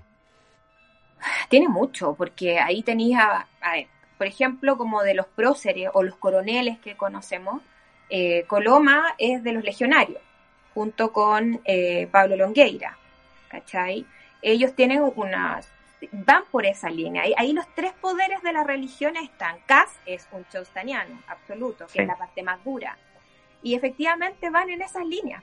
Van en lo personal, yo solamente me llamaba mucho la atención sus misas, ¿cachai? Porque yo la verdad no soy católica, soy creyente, sí, pero no practico ninguna religión, no, no. Tengo mis cuestionamientos también a, a esas instituciones. Entonces, yo no, no entendía cómo personajes que habían estado, pero perreando hasta abajo, hasta el menos dos, y coqueteando con un periodista, eh, qué sé yo, al día domingo, y yo lo más friqueado es que yo vivo a una cuadra de, eh, de la, ¿cómo se llama?, de una iglesia que está aquí en, en Presidente Rasuri. Y yo los veía con sus cabros chicos vestidos igual, con la señora, entrando a literalmente pegarse en el pecho y salían como nuevos, pues, compadre. Y el día lunes volvían a las mismas andanzas. O sea, los días martes tú te morís, todos los que se supone son seguidores, ¿cachai? De, del Opus, la misma Claudia Nogueira. que Ella, su marido la vendió, a, no me acuerdo el nombre del, del cura, pero en la cabeza de, eh, del Opus Dei en, no en Chile, en Latinoamérica. Wow. Eh, ¿Y cuál era el trato? El trato era súper simple. Si ella, si la iglesia la ayudaba a financiar la campaña, la que salió finalmente, que fue la anterior, la que cuan- por mi culpa dicen perdió, por eso, por eso me cuido, porque esa me odia. Eh, la idea era, me financian la campaña, pero ella iba a ser la representante de los temas valóricos en una serie de eh, instancias parlamentarias internacionales todo lo que tenía que ver con la defensa al, al ¿cómo se llama? O sea, no al aborto, Claro. no a la píldora, o sea, todo lo que tuviese que ver en, en relación a lo que defiende la iglesia iba a ser eh, financiado, digamos, si ella lo representaba. Entonces, sí, o sea, claramente ellos seguían según los recursos, te insisto, y volvemos al mismo punto, es de dónde hay rédito, exactamente, ¿dónde hay, dónde hay rédito? Acá, listo, vamos para allá, ¿cachai? Esto nos va a significar un avance, si nosotros vendemos el alma, nos van a pagar, Literal. literal, ¿cachai? Entonces, sí, pero así como, es que es, es- también me, me molestaban por eso, me decían, oye, pero ¿qué tiene de malo que carretera? No tiene nada de malo, y no tiene nada de malo que tengan, o sea, no, no, no digo que no tenga nada de malo, pero si quieren tener minas, si quieren tener minos, o sea, uno hace con su cola lo que se le ocurra, ¿cachai? Claro. No vaya a ir profesando otra cosa. es que ahí está el punto. ¿Cachai? No podéis ir, ¿cachai? Por la vida diciendo, no, esto por el bien de Chile, no lo vamos a aceptar, siendo que tú por atrás tenés la mansa escoba, ¿cachai? Claro. Entonces, eso es lo que yo decía, mentira. Y yo los agarraba al deseo. Esto no fue un post.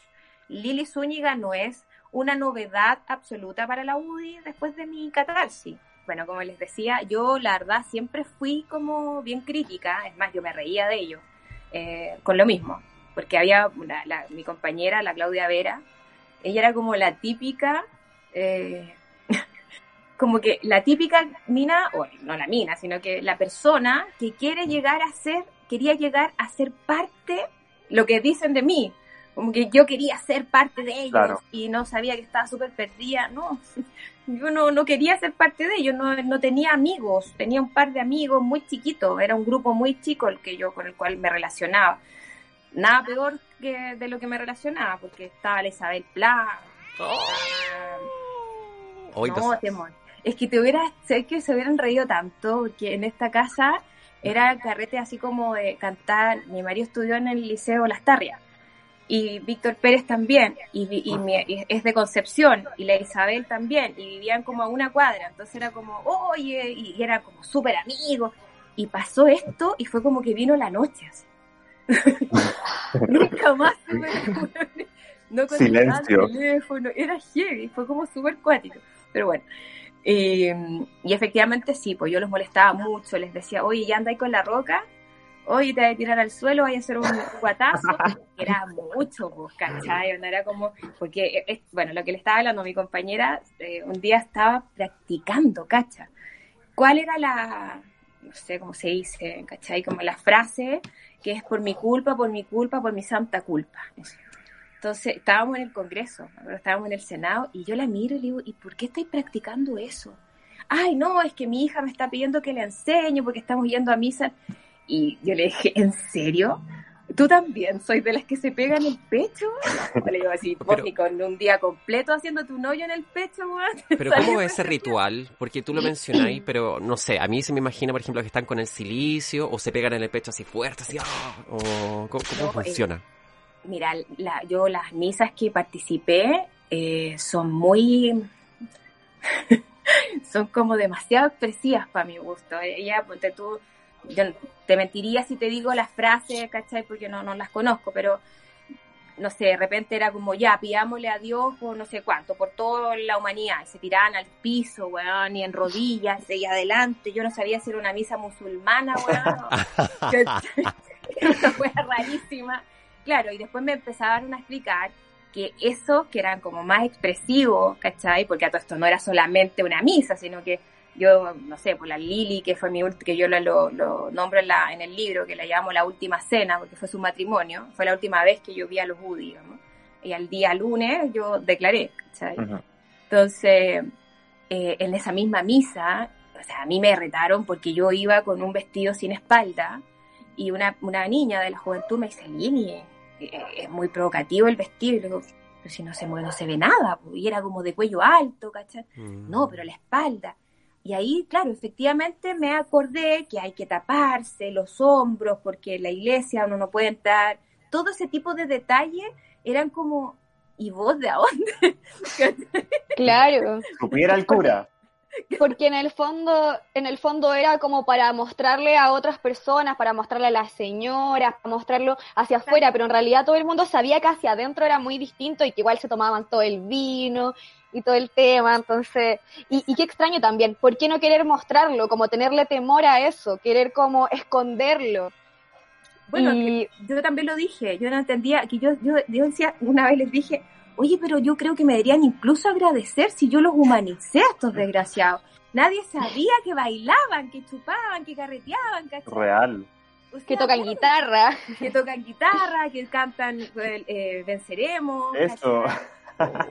O sea, Adiós Pero- general. Adiós general. Adiós perdón. General. Adiós General, sí. Dick Dearborn, eh, Paya, Salaberry. Eso le encantaba el Adiós General, cacha. A Dearborn, po, weón. Qué fuerte. Sí. Oye, Lili, bueno, Ujú. acá co- como nos estabas comentando el tema de la religión, de las misas y todo eso, queremos llevarte hacia nuestro tercer juego. Nuestro tercer juego se llama Creepypasta. Tiene que ver con leyendas urbanas. Ya. Con leyendas urbanas que tenemos ahí, algún conocimiento, y te las vamos a contar a ver qué nos puedes aportar tú para construir mejor esta leyenda. Y hay una eh, que de casualidad habla de Enna von Baer, eh, fue bastante cercana a ti igual, eh, dentro de la UDI se conocieron, etcétera. Y bueno, cuentan la- las malas lenguas. Ah, no, espérate. Esto es una cita de The Clinic. Esta cita tú la, la viste. Sí. Dice así, la ENA era seca para la chela, le ponía bueno. En un acto, Coloma tomó el micrófono para decir que la ENA era una mujer digna y que una señal potente para apoyarla era que ella lo único que había pedido en una noche que estaba muy tensa era conocer y estar en la tumba de Jaime Guzmán. Y le abrieron el cementerio y fueron a la tumba de Jaime Guzmán y ella lloró abrazada a la tumba. Y esa hueá fue para la caga. De ahí que para Coloma la ENA era como un ángel, son para la risa. Eso lo dijiste en The Clinic. Sí. Esa es la polémica entrevista que del. que ahí yo creo que no sé, que me había fumado también. Sí, pues eso es verdad. la ENA, la ENA era buena para la chela, sí, muy buena para la chela. Eh, pero eso salió como una talla, hacia al final. Por eso te digo, para mí era muy friqueado porque hay cosas que en, en el mundo de, o sea, no solamente el mundo de la UDI, sino que la gente que solo ve a la UDI se imagina que casi estos gallos como que toman agua bendita, que el Claro. té hierven agua bendita, que van a la iglesia, no sé, o que duermen con un, bueno, capaz, que un cura en la casa, ¿cachai? Es que se compra, se- se compra la performance. Entonces, eh, sí, pues efectivamente la ENA llegó de la nada. La ENA eh, no era, no, nunca lo, yo nunca escuché la ENA con excepción de antes de que fuera candidata y qué sé yo, eh, estaba en Libertad y Desarrollo, si no me equivoco, y eh, la presentaban como una gran maestra comunicacional, ¿cachai? Asesora de qué sé yo, no sé qué, pero yo no la cachaba, pues. entonces fue como, ah, ya, bacán. Y cuando llega, llegó súper humilde, muy, muy tierna, muy, ella es muy piola en todo caso, pero yegua cuando la, no le gusta el, cómo, cómo, cómo funcionaste con ella, una yegua. Y bueno, y yo me entero por Coloma, po, de esta historia de que ella pues, fue, pidió, lo único que pidió, o sea, imagínate, pues, bueno, lo único que pedí era llorar a la tumba de, de, de Guzmán y con eso te ganáis un puesto, o sea, me estáis hueveando, Como el bautizo. Sí. O sea, no es menor, pues, yo se vuelve a encontrar y, y lo que dijera la ENA para Coloma era ley, así era como, no, lo dijo la ENA. Bueno, que es lo que pasa también con la figura de la Coca Van Rieselberghe con Pere y con Coloma en cierta forma. Coloma es como un poco corcho, ¿cachai? Pero entre las mujeres que él sigue están estas dos. Y efectivamente es como lo que dicen, se hace. Lo mismo para Pérez. Mm. Bueno, lo mismo para Pérez con las cosas que decía la ex ministra de la mujer. Mm. ¿Y ellas, entre ellas son amigas, son cercanas? Entre la ENA y la Coca, Sí. No sé si amigas, pero por lo menos en el tiempo que yo compartí con ella eran no, no, no alejadas, pero no había onda, había como el hola y el chao, las pegas de los votos, ¿cachai? En el Senado, porque coincidieron las dos como senadoras, pero más allá no. No, la ENA Oye. siempre tuvo un problema de construcción de personalidad también, entonces no, no sabía muy bien cómo flotar en el mundo del Senado. Se, eh, por ahí admiraba. O sea, Que le habían dicho la, la designada, por ejemplo, la Vallejo, pues, en pleno programa en vivo. Sí, pues, pues, que imagínate, pues, si por ir a llorar a la tumba saliste senadora, no es menor. o sea, mínimo que le digan designar, pues. Oye, Lili, y esta historia súper jugosa de, de- de la tumba también nos da para hablar sobre eh, un tema muy contingente que tiene que ver con el proyecto de antinegacionismo en Chile. No sé si tú estás al tanto de este proyecto que la UDI y RN acaban de anunciar que van a llevar al Tribunal Constitucional para declararlo anticonstitucional. Un proyecto que prohíbe el negacionismo sobre la dictadura en Chile. Eh, entonces, eh, aquí va una pregunta, es ¿qué opinabas y qué opinas ahora sobre el golpe militar y la dictadura de Pinochet? Es decir, antes de trabajar en la UDI y después. Yo nunca he estado en la línea de Pinochet, es más, siempre me... Para mí era como... ay, voy a ser súper clara. Yo nunca fui muy política. ¿Me cachai? Nunca me... Por ejemplo, en el, eh, yo estando en la UDI tantos años, jamás me leí un libro ni un escrito de Jaime Guzmán. Mm, me daba lo mismo Jaime Guzmán, ¿cachai? No, no nunca, nunca me interesó.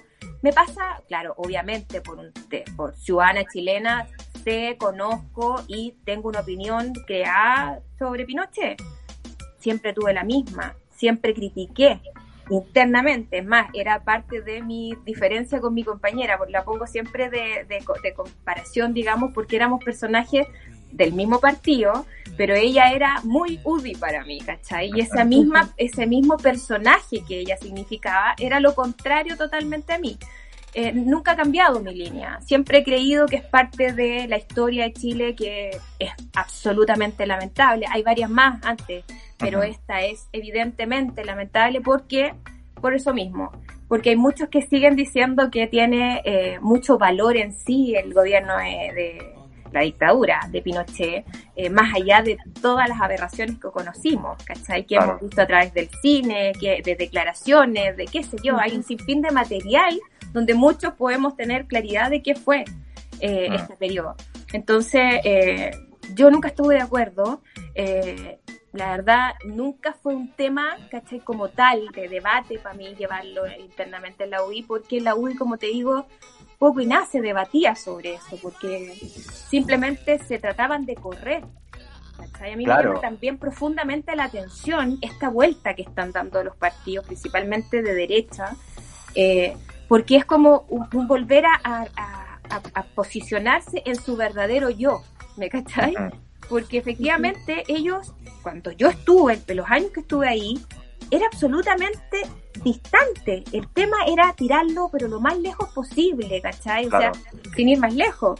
Me acuerdo que eh, incluso yo sabía que la eterna Lucía Iriar era, pero absolutamente, o sea, odiaba la UDI por lo como, como trataba Mm. justamente. Sí, pues se, se tenían mala con Jaime Guzmán ahí, pues. Exactamente, ¿cachai? Entonces, y, Mm. ojo, Longueira se alejó, hasta Moreira se alejó, acuérdate que tiene hasta el bastón y así todo, en, un- en varios años escuchamos un, una... Era bastante sobrio al referirse al gobierno, de- al periodo de Pinochet, entonces Sí, era pues. como, no, no, no se hacía tema, por el contrario, todos querían escapar. ¿cachai? Recuerda que incluso se estuvo discutiendo cambiar de los principios de la UDI Sí.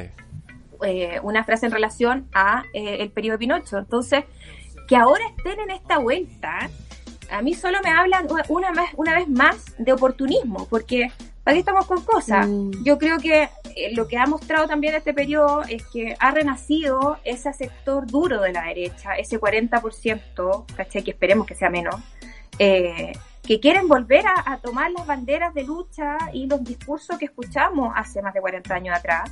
Y ellos están viendo una ganancia en ese, en ese público.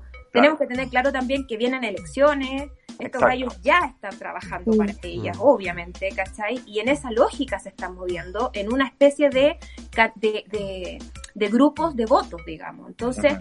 Si te, te querís asegurar voto que vaya a tener un porcentaje importante, ándate con el discurso de, no sé, pues bueno, saquen a los milicos, eh, tienen que, no sé, nuevamente salir las armas, y un Claro. sinfín de frases que son Claro. muy añejas, eh, y que, pero que lamentablemente todavía hay una generación importante de gente que las ha defendido y que las ha cultivado en, su, en sus siguientes generaciones. Entonces, yo lamento porque para mí es simplemente un cambio de posición por rédito político, por rédito de votos, ¿cachai? No por que efectivamente son ellos, porque yo los vi siendo no de ellos, negándolos, pero claro, porque en ese tiempo no era rentable. Porque servía. Exactamente. Y en la Mm. actualidad nuevamente vuelven ahí, tú decís, es como bombofica, sospechosa la ¿cachai? Claro. sí. Como mínimo. Lili, tenemos otro creepypasta que tienes que responder y que tú también lo mencionaste. Tú Chuta. mencionaste en imputada, sorríe de este spoiler, pero No, habla de la relación de María José Hoffman, alias Pepa, con el senador Víctor Chino Torres de la democracia cristiana. Y das dos episodios. El primero que hubo un choque ahí, un accidente donde hicieron pasar después al, al chofer del Chino Torres como el culpable. Y en otro donde, voy a citarte, cuando José Antonio Cast era jefe de la bancada de los diputados de la UDI, tuvo que enfrentar y ocultar una de las situaciones más complejas que le tocó vivir en el cargo. Era año 2008 y la PDI realizó un decomiso de drogas en un motel de San Antonio. Los diputados Hoffman y Torres se encontraban en el interior. ¿Qué puedes decir de querida Lili? Mira, esa es parte de todas las denuncias que me llegaron. Yo no sabía eso estando en la UDI, ojo. Hay una, una fuente muy importante para mí que fue un, un jefe de prensa, que al final no era periodista, era abogado, que trabajó en el comité y que él presenció todo, esta, todo esto, es- es- este evento, digamos, que se ocultó. A mí lo que me llamó notoriamente la atención fue que la Pepa nunca se manifestó, que el diputado Torres tampoco, y que la de PDI tampoco. Porque incluso mucha gente en redes le decía a la PDI, oiga, pero ¿y qué tiene que ver esto? Nadie dijo nada. Nadie a, a mí por lo menos nunca me llegó una querella por injuria. Ahora entiendo incluso que se está querellando contra los que la atacan supuestamente en redes Sí, Sí. eh, este eh, no podría desarrollar más allá de eso, porque solamente, como te digo, me lo relataron, ¿cachai? Tal cual, un testigo presencial del acto. Y eh, nada, lo, de la, lo del accidente yo sí sabía, yo había escuchado, y no era el primero además. Eh, en Chilevisión en el 2008 salió un accidente, no, 2011 salió un accidente de una mujer que había sido colisionada por una X en ese momento y resultó ser Pepa Hoffman. ¿cachai? Eso está, ustedes lo pueden buscar en, en Google, en YouTube, me imagino que estará por ahí, fue una nota de Chilevisión. Entonces, ella es una mujer que le gusta, no que le guste, ella sabe moverse muy bien, ella sabe ocultar muy bien su fechoría y tener un discurso sumamente, em, no sé, como de señora reservada, señora conservadora, de, de mujer bien, pero al parecer sus conductas no van de la mano con su con su, con, su discurso. Entonces, bueno, para mí la Pepa era un personaje poco grato también. También la pondría en la hoguera. Eh, la vamos a ampliar. Bonus track. Yo creo que debería un bonus Me encanta a mí igual. personaje para poner en la hoguera. Sí, pues de hecho ella, ella te puso el nombre negra tatuada. Ahí tú bien relatas ahí, bueno, también ella ha sido bastante polémica por otras cosas también en su currículum vitae, por ejemplo, eh, el hermano de la Pepa también te trató mal, ¿cachai? Tomás en otro encuentro, Tomás Hoffman. Tiene un hijo donde en redes sociales lo están funando por violador. Sí. También, También no sé, no conozco el caso, pero sí he visto lo de las redes sociales. Como te digo, yo creo que es una mujer que ha cultivado mucho, no sé si decir mucho odio, porque yo no personalmente no la odio, pero es como ella genera ese malestar por esta doble eh, eh, forma de ser, ¿cachai? Eh, ella además tiene una boca, weón, que como dicen por ahí, con esa boca come, mijita. Eh, Y las otras cosas parece. también, ¿cachai? Sí, pues lo de Torres también era, y Abun también decían por ahí. ¿Con la Pepa? Sí. Sí. No, y eh, una cuña así como sabrosa para... Sí, pues. Es cuando leí... Gustavo, yo hablaba mucho con Gustavo, y un día le pregunto, ¿y pero en serio te gusta la Pepa? Y dice, es que ¿sabes qué me gusta? Es eso que tiene que te mira con cara de... de ay, de seria, de recatada, esa es la palabra, con cara de recatada, pero cuando mira hacia otro lado pone cara como de, ay, cómeme. Y yo, me- ¡Ah! y mucho con las miradas. Yo la verdad le la vi una, o sea, le, le conozco una sola mirada, que era la de yegua, ¿cachai? No, no, no, no le vi la- ese lado seductor con los hombres, así que no, no podría confirmarlo, no. Pero esto fue relatado por el mismo Gustavo, que estaba vuelto loco ahí un tiempo, estuvo dando vueltas. No, sí, sí, Yo- tiene arrastre la señora. Lili, yo te juro que no iba a contar esto. Juro que no lo iba a contar. Lo hablamos con las cabras, dije no lo voy a contar, pero es que sabéis que dijiste una palabra que me hizo como clic, que fue la mirada. La mirada es esencial. Un día, nosotros con la Mari estábamos cubriendo el ascenso de la Pepa Ho- no, de la mm, Van Rieselberg como presidenta de la UDI. Ese día estábamos en la UDI y teníamos que cubrir como eh, una nota y, y teníamos que eh, conseguirnos una cuña. Entonces yo eh, nos empezamos a mover ahí para conseguirnos la cuña y eh, la chica que era eh, presidenta de la Juventud de UDI en ese momento nos lleva, me lleva a mí, como que me agarra y me dice, yo te voy a, voy a, voy a pasearte por toda la, por toda la sala, porque me había una sala de hombres y una de mujeres, ellos se separan para discutir, eh, que a mí me pareció súper cuático en ese momento, la gente no sabe. Es que es parte de... Sí, es muy, muy extraño. Y eh, bueno, finalmente la que accede a esta cuña, a esta pequeña entrevista que le íbamos a hacer, fue la Pepajo. Y yo, pollito, ¿cachai? En la universidad me costaba esto de los nombres políticos, son tantos, tantos políticos, tantos nombres, ¿cachai? Tantos pinochetistas también. Todo muy extraño. Y ya estaba incómodo ahí, pues, o sea, imagínate nosotros como ya es, tener que cubrir eso para nosotros era como un crimen. Eh, y bueno, ya, pilo, vamos a poner la mejor cara que podamos y vamos a entrevistar a Pepa Hoffman. Y yo tenía que llevarla hacia arriba donde estábamos nosotros porque esto es como, eh, era un, no me acuerdo dónde estábamos, pero era como, había pendiente, era como un hotel, claro, y esto era como en el menos dos. Entonces yo tenía que subir Sí. estas escaleras mecánicas con ella.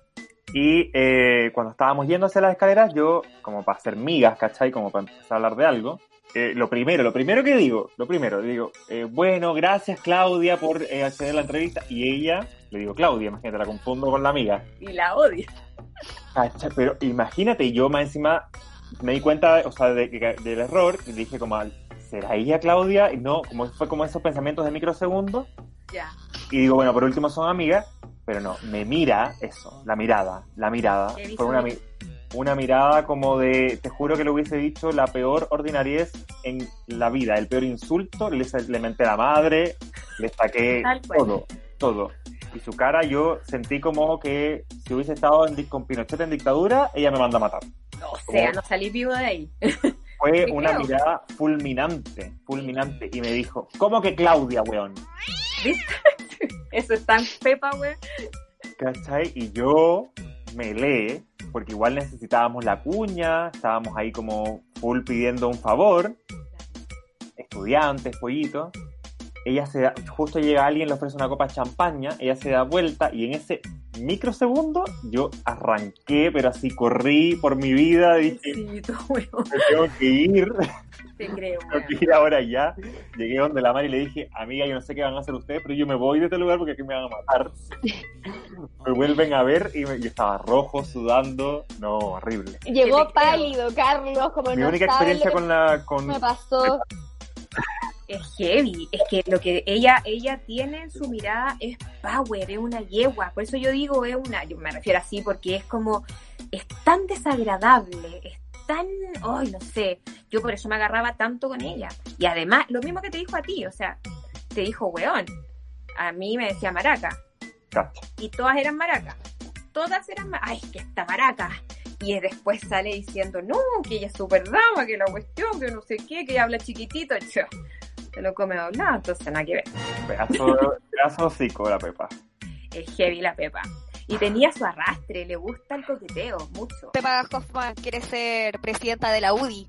Sí. ¿Tendrá eh, gente ahí que la apoye? ¿Crees que sea posible que, que Pepa Hoffman Que llegue a la presidencia. Yo creo que, mira, no conozco eh, en la actualidad cómo está la UDI.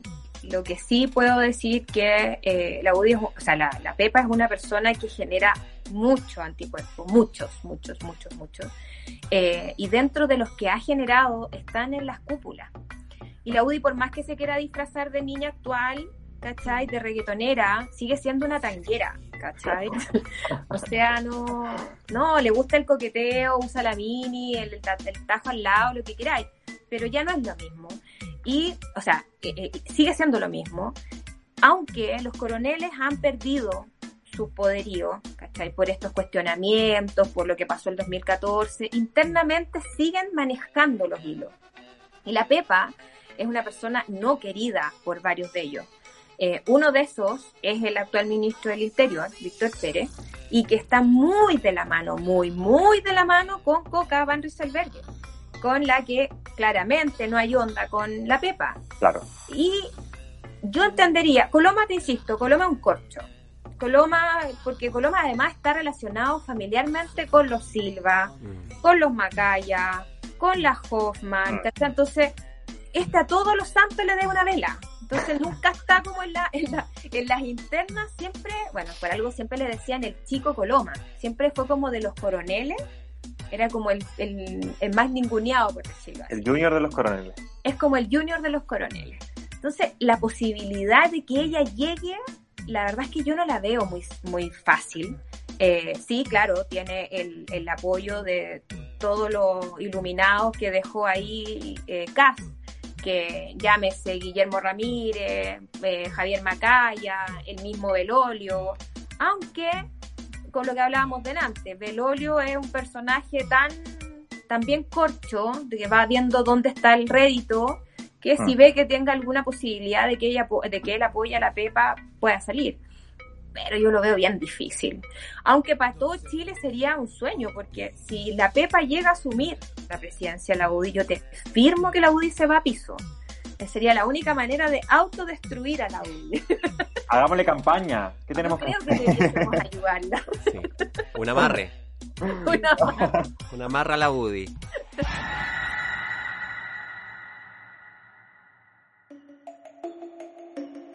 ¿Quieres leer todos los cagüines de la negra tatuada? Monstruos Podcast te regala una copia del libro imputada. Debes seguirnos en Instagram, arroba monstruos podcast. Dale like al episodio y su portada. Coméntanos qué parte de este capítulo te dejó más asustada. sortearemos el ejemplar entre las respuestas más monstruosas y deslenguadas.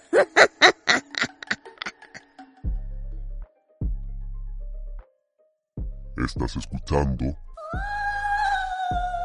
Monstruas, el podcast aborrecido por el poder. Hoy hablando de talentos de la UDI, tú trabajaste para la campaña de Matei, fuiste encargada de logística. ¿Quién toca mejor el piano? ¿Matei o Pablo Longueira? Matei, Matei. Matei. sí. ¿Lo pasó Es mal una- ahí o no? ¿En la campaña? ¿Cómo? ¿Lo pasó mal ahí? ¿Andaba depre? Porque andaba diciendo, no sé, pues este año reveló en una entrevista en las últimas noticias que cuando Novoa le ofreció la candidatura, ella le dijo, y esta porquería me vienes a ofrecer. Eh, Yo sé que no es así. Ya, oh. Mira, no, porque recordemos, vamos, hagamos retropolítica. Eso. Ese año teníamos, partió el galán de galanes, siendo el candidato, que era Golbo, ¿te acuerdas? Eh, después de eso, dicen que la, la mano negra vino por el lado de Alamán, eh, que hizo que se fuera a pique mi tío porque andaba dejando lucas en otro lado, ¿verdad? Paraísos fiscales. Eso fue muy gracioso porque yo en ese tiempo estaba Coloma y Pérez a la cabeza. Y yo sabía que a Goldborn lo iban a bajar una semana antes. ¿Cachai? Pero Goldborn tenía eh, una extraña forma de seguir agarrado al cargo, al- este, a esta candidatura, y no se quería bajar. Entonces la UDI eh, habló con él, hizo como, como todos son ellos, muy solapados. Nadie le dijo como en duro, oye compadre, tenía el manso cagazo, te tenéis que correr para un lado o nos vaya a, a salpicar a todos. Hasta que llegó una entrevista que tenía, me acuerdo si en TVN, cuando ya este cuento estaba como bomba, Mm. estaba por explotar. Y eh, hasta las 6 de la tarde de ese día, Goldberg no se bajaba y yo que, hablaba con Pérez mucho. Pérez estaba pero con ataques, se descargaba conmigo, me decía, pero ¿qué crees hago si este weón no entiende que se tiene que bajar, si tiene la cagada, no sé qué. En ese momento, cuando empiezan los rumores, la señora Matei ya había deslizado sus grandes ansias por ser, porque ella siempre ha querido ser candidata, si es una candidata eterna, Mm. ¿cachai? Ella siempre quería ser la presidenta de esto, la pre- todo quería ser ella. Y ya estaba su nombre dando vueltas, pero no le dieron el pase a ella y se lo dan a Longueira. Y ella queda así con el diente, ¿cachai? Cuando bajan, o se baja, digamos ya, a Pablo Longueira, ella no es que la hayan ido a buscar así como, sino que como era la única que había dicho hace rato, oye, mírenme a mí, mírenme a mí, Claro. yo también quiero, Estaba a la fila. estaba en la fila y era su opción, ya no tenía, acuérdate que esto partió, ¿cuántos meses nos tuvimos de campaña con la Matei? Partió Sí. tarde, Tarde. como en po, junio, mayo, junio. ¿Te acordáis? No me acuerdo Claro. exactamente el, el- el tiempo, pero fue muy poco, hablando de una presidencial, digamos. Entonces esta, esta vez llegó a la cola, Mm. pero si hay algo que la Matei nunca ha tenido en la UDI, es apoyo totalitario. ¿Y por qué? Porque en la UDI castigan a los que vienen de RN. Si el Mm. enemigo político real de la UDI Mm. no es ni el PS, ni el PPD, ni la DC, no, es RN. Ellos son sus enemigos. Ahí está su, ahora con el Partido Republicano yo creo que también se les generaron otros enemigos, Wow. Claro. pero su verdadera competencia eran los ranas, así se les decía. Entonces, como ella era una ex RN, ¿cachai? No era muy querida en la UDI. Es más, en la misma campaña era notorio porque no había apoyo. Tú veías a un Pablo Desbordes, o sea, Pablo Desbordes, a un, Mario. a un Mario Desbordes. Pucha, era como el representante que llegaba de RN a ver a la Matei y veía como cuántos carteles quedaban. Yo fui región por región Mm. comuna por comuna y te prometo que fue la campaña más caótica en la que yo he estado porque Matei no tenía el apoyo de algún, de- no de algunos, sino que de varios militantes de la UDI y de RN en distintas partes de Chile. Entonces como que ella lograra un arrastre por apoyo, digamos. ¿Y ahora nunca. creéis que tenga ese rastro o no? ¿Que quiera tirarse de nuevo? Ella está jugando a un papel muy de, de refresh político, porque ella habla, a mí me da mucha, me molesta en realidad, habla como de esto, en la política actual, los políticos que tenemos, habla como casi que son todos corruptos, que son todos unos delincuentes, unos flojos, pero ya no. Eh, no sé, o sea, ¿cachai? No porque mm. hay un... Sí, la señora tiene cabeza para las matemáticas, la economía, lo que queráis, pero tampoco ha dado muestras de ser un lujo de política. Además que, oye, ha estado en la misma cocina durante todos estos años. Entonces, ¿en qué momento ella cambió? A mí me llama mucho la atención su, su nueva postura. Eh, yo no sé quién le estará. Yo, bueno, me imagino que Gonzalo una vez más debe estar ahí. ¿Quién la asesora? Él la asesora, sí. Él y la Claudia Nogueira ven sus redes eh, sociales. Sí, pues si Conectiva finalmente quedó para eso por ahí sigue sacando plata el señor Gonzalo Cornejo. Al final se quedó con su empresa. Wow. es que era mayoritariamente de él. Ah, ya. si, el tema fue un tema de productividad. O sea, este gallo, o sea, ni siquiera para organizar el café servía. Entonces yo como que me empecé a colapsar y después no era como tu match. Y además... Solo tenía buenos contactos, comentabas. Súper, súper. Si ha estado, por eso te digo, ha estado toda la vida relacionado. Él es muy lobista. Es un, es un es un Correa, pero eh, en flight. Oh. sí, como una versión flight de Correa, por decir, nombrar un lobista importante en Chile, no sé, pues, Tironi, ¿cachai? Eh, este compadre, sí, pues muy del café, muy del almuerzo, invierte en eso y nada más, pues bla bla, pero no tiene, no tiene escrúpulos para relacionarse, ese es el tema. Cuando tú te relacionas con el asesor cercano de Girardi para que te haga la campaña, chuta, no sé cómo podéis diferenciar, porque sabéis los mismos secretos de Girardi, mezcláis la... Se mezcla mucho en lugares que yo creo que no, bueno, y no solamente yo, muchos cuestionan exactamente lo mismo. O sea, en lo personal, yo me acuerdo que, no sé si ustedes conocen a Marcelo Toiber. No. Ya, él fue, es un, es un operador político de los tantos que tiene la UDI y que ha tratado, que yo siempre hablo como de las castas medias, que están los hijos de, si tú tenés paz, si tenía apellido Longueira, si tenía apellido Novoa, si tenés, soy Leturia, vaya a tener un, bueno, lo que hablábamos de antes, soy Pablo Salaquet Said, puta, elige la comuna, compadre, juega la ah. metrópoli.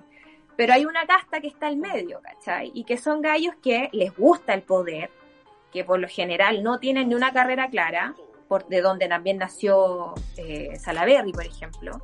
Eh, y Marcelo era un gallo que tenía una pequeña empresa, pero que prestaba solo servicios a la UDI, ¿cachai? Y a, distintos partidos políticos, pero creo que después se amplió como a la, a la nueva mayoría.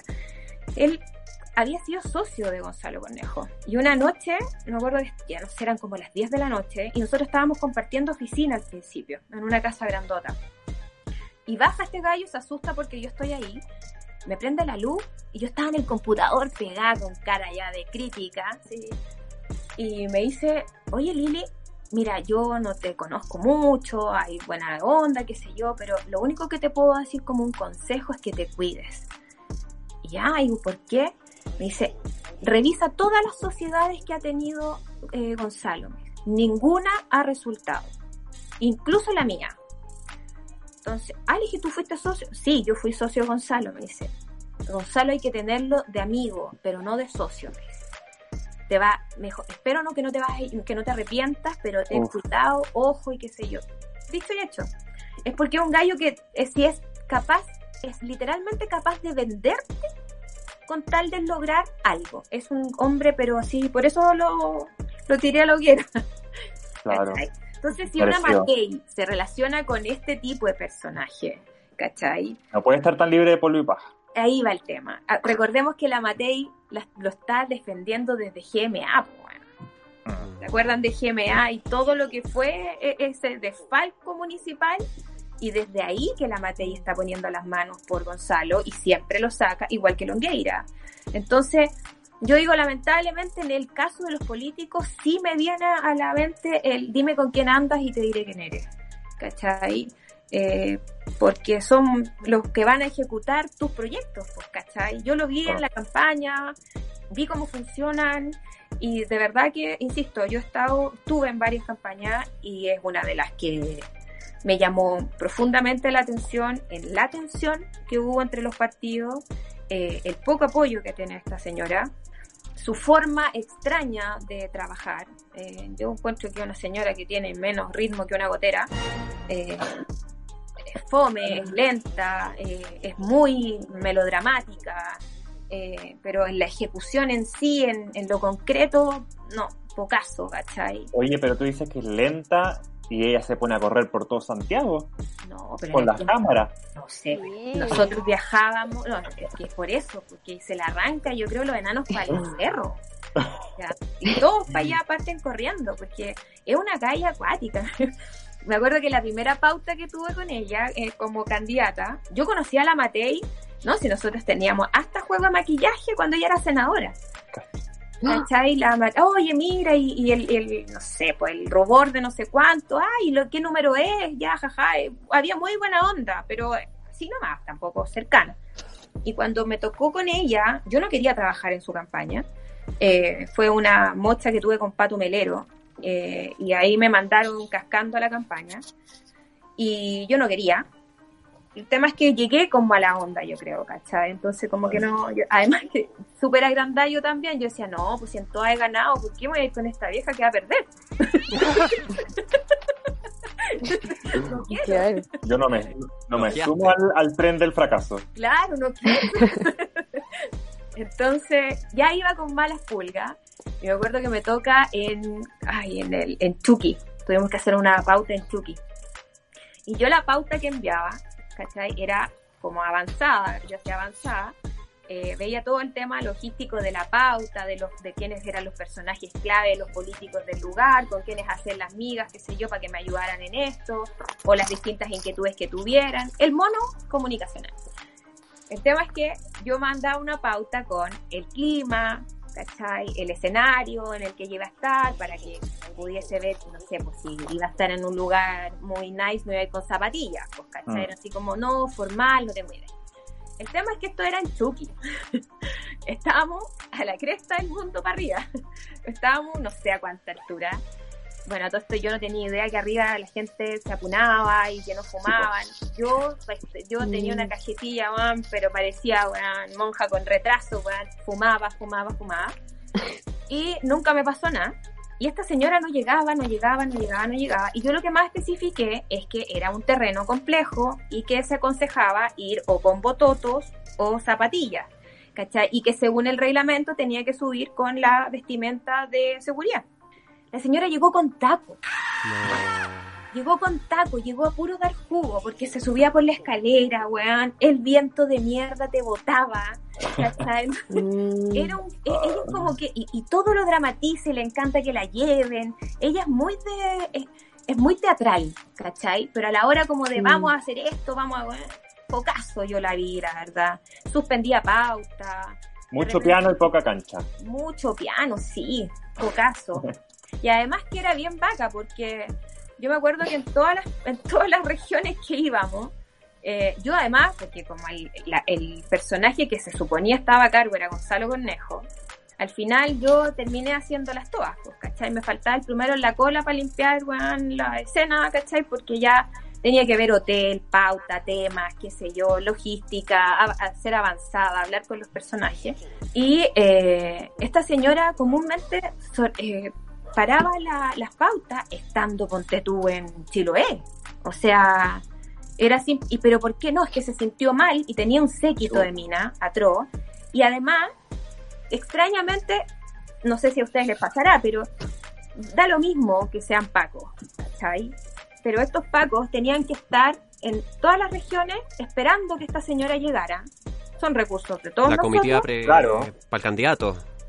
Pero es que, ojo, cuando tú tienes una, ella tenía un capitán que la seguía, que era como el, que era literal el de la película, el guardaespaldas. El guarda- Se creía el cuento, mi tío, pero así mal. Estaba blanca esta Whitney Houston. Uh, claro. Claro. y pero tú llegabas a las distintas regiones y ahí había un grupo de pacos, ¿cachai? Que se sumaban, además dependiendo si había mucha, no sé, si habían anunciado que iban a hacer alguna funa o qué sé yo, se ponían unos pacos más. Cuento corto, un día, me acuerdo, estábamos en Linares y me llaman un Paco, hola, sí, eh, usted me dijeron que me podía ayudar. ¿Con qué? Pucha, es que no tenemos dónde quedarnos porque ya nos hemos quedado dos noches en el, en el, en la celda se llaman, en, la, en las mismas comisarías. Claro. Y yo, ¿ya? Eh, y no tenemos dónde bañarnos y hay una mujer. Chucha, o sea, dije, ya, no se preocupen, yo lo veo. Y me empecé a conseguir los hoteles para ellos. Tenía, o sea, literalmente muchas veces puteaba porque para ellos era muy caro. Porque no se preocupaban de lo más mínimo, siendo una candidata presidencial. Yo decía, chucha, ¿dónde está su empatía con la gente que incluso está al lado de ella? Claro. ¿Cachai? O sea, no había preocupación de, oye, hay que comer. Yo incluso me llené, llevé las puteadas de su guardaespaldas Mm. porque yo llamaba a los otros porque andaban siempre con esa cuestión en la mano, que, ¿cachai? Que hablaban así. Y yo un día me metí con uno y le digo, oye, ya, que van a almorzar. ¿Cachai? Uy, se los sentó a todos. me dijo a mí que no, que no hiciera eso. Que... Y yo le dije, pero compadre, si estamos todos sentados comiendo, ¿por qué ellos no pueden comer? Claro. Entonces, ¿a qué hora comen? Mm. Entonces, eran como temas, insisto, son temas súper sencillos, cotidianos, para la Pero- gente a lo mejor absurdo, pero para mí mostraban tu calidad humana y como Claro. tal, vaya, vaya a funcionar como un cargo, po, o sea, no, no lo veo de Claro. otra forma. Yo creo que eso revela también mucho de lo que puede significar un líder así o una lideresa para el país, po. como a mando, al mando o a la cabeza de la política nacional. Exactamente, tal cual. Oye, Lili, viene el último juego de, de nuestro programa, Monstruas, y se llama La Cripta. Y en La Cripta, como buena monstrua que eres, tienes la posibilidad de revivir algún muerto. Alguien que yace en su cripta enterrado por el juicio popular, por la historia o incluso los votos. En este juego puedes escoger solo a una persona para otorgarle una nueva posibilidad de vida.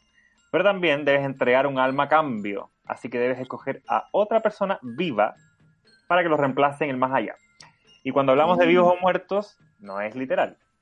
Así que comprenderás que tiene que ver con vivo en la política o muerto en la política. Perfecto. Los nombres que te vamos a dar no significa que son los únicos que puedas escoger. Tú a lo mejor tienes otro nombre que te parece más idóneo. Pero aquí van los que te ofrecemos nosotras. El primero es Pablo Salaquet. La segunda es Claudia Nogueira. Oye, me ha hablado maravillas de todos estos personajes. El, tercer- el tercero es Jovino Novoa. Después viene María Angélica Cristi. Después Lili Pérez. Carlita Ochoa. Y Andrea Molina. No discuto, pero ni un segundo. Mira, tengo mis resquemores, la conocí como diputada en la Florida, eh, una yegua también. Pero fíjate que es una yegua que por lo menos es consecuente con su, siento yo, con su discurso, la Lili Pérez. Yo lejos la, la, Mm. la, la salvaría, digamos. No así como que, ¡ay! Es la futura. No, tampoco no nos vamos al chancho. Sí, la salvaría, sí. Eh, porque creo que es una mujer bastante hábil, muy inteligente. Eh, sí va, eh, lo que dice por atrás, ella sabe cómo lo consigue, ¿cachai? También tiene su, su formato, pero me cuadra mucho más con estos tiempos, tiene una mirada más fresca, tiene como que siento que entendió en cierta forma lo que ha sido toda esta ta- catástrofe política que hemos vivido en los últimos años. Mm. Eh, así que ah, creo que tiene todas las, las características. Espero que nuevamente no se le vayan los humos al, al, al cielo, esperemos. Mm. Eh, pero de todos los que me nombraste, sí, yo a la Lili la rescataría y de todas maneras entregaría el alma de Claudia Nogueira al infierno.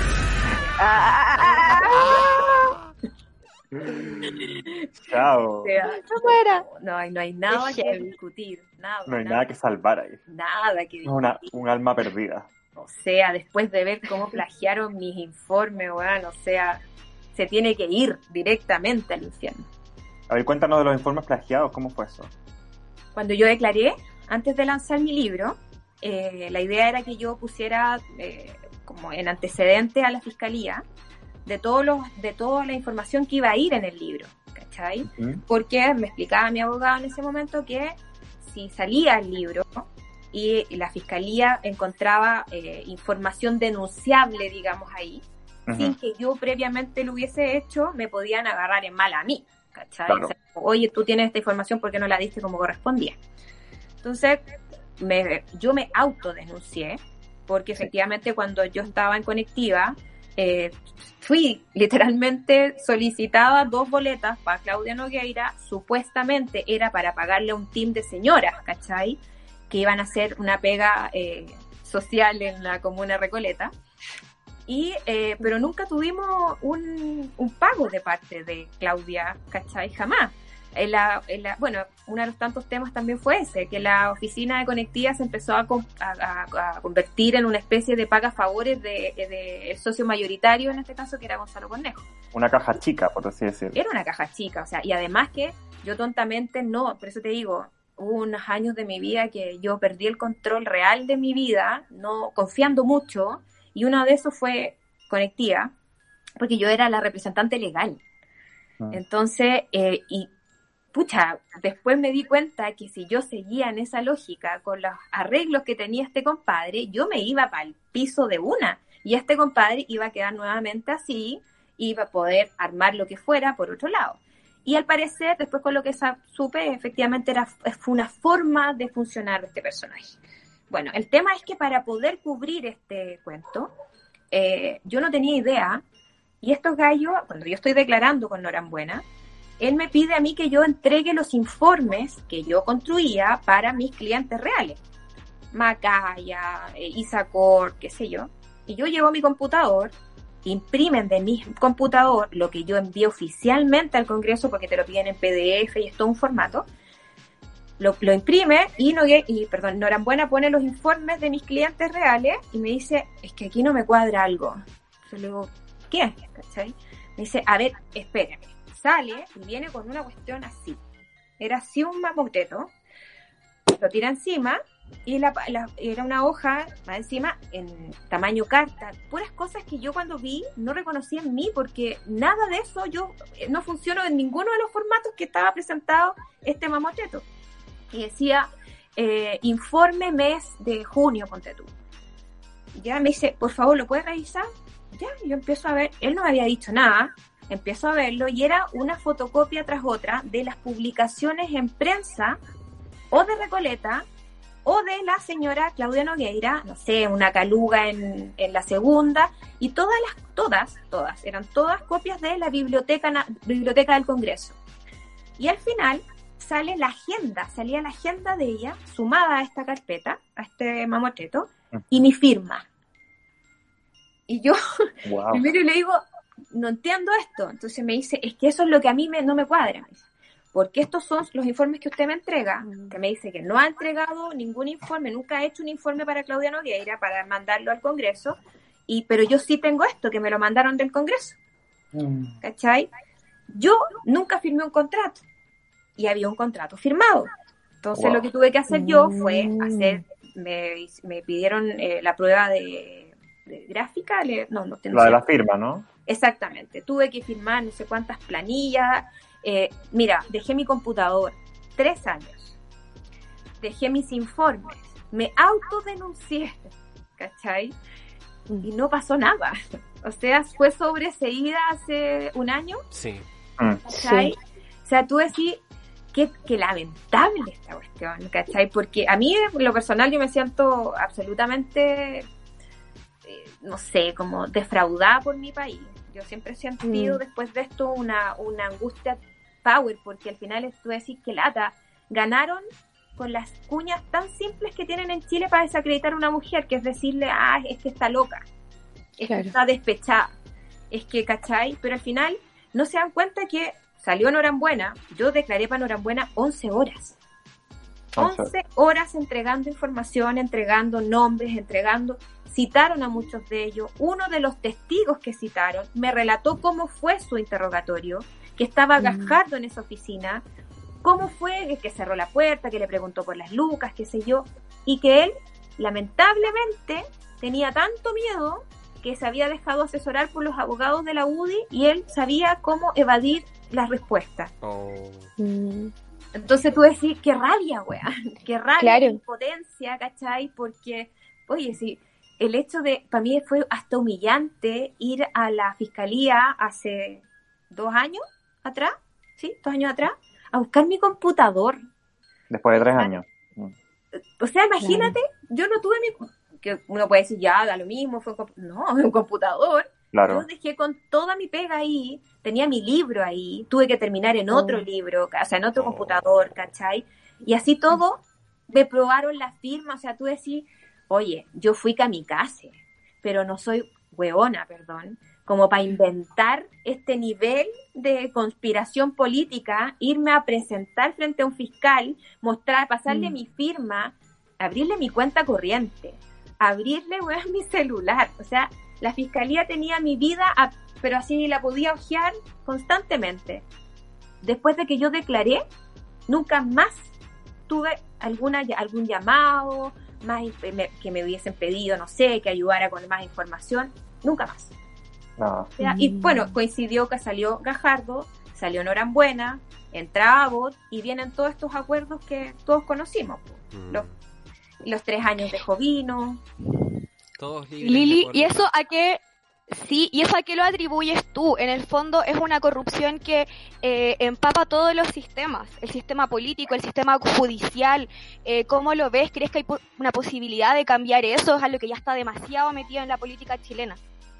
Es que, eh, mira, yo no quiero ser, por eso decía eh, delante, yo no quiero ser tan negativa, no quiero ser tan, no sé, eh, espero ver una luz, ¿cachai? Yo la veo en este momento, en esta posibilidad del cambio, ¿cachai? Pero sí me, me, me, me preocupa el hecho de que todavía tengamos esa posibilidad de que solo podamos decir sí, quiero un cambio y celebrar y qué sé yo, y después cuando lleguemos a construir esto, sea con los mismos personajes que ya se han denunciado, que ya siguen pasando por estos juicios graciosos de clases de ética, de... Claro. Yo te digo una cosa más simple, a mí me tocó tan duro este, todo este proceso, yo digo, si yo tuve que pagar algo, lo pagué pero con intereses, weón. Ya, weón, no me tiré más. Como buena deudora chilena. Te juro, weón. Mi marido, weón, trabajaba en, el- en, en el- en un banco X, ¿cachai? Ocho años llevaba en ese banco y Penta se lo había pololeado. Oye, que vente para acá, que vente para acá, que vente para acá. Y mi marido, yo en el 2014 me pregunta, me dice, oye, negra, ¿sabes qué? La oferta que me están haciendo estos weones, pero sí, power. ¿Ya? Cámbiate, po.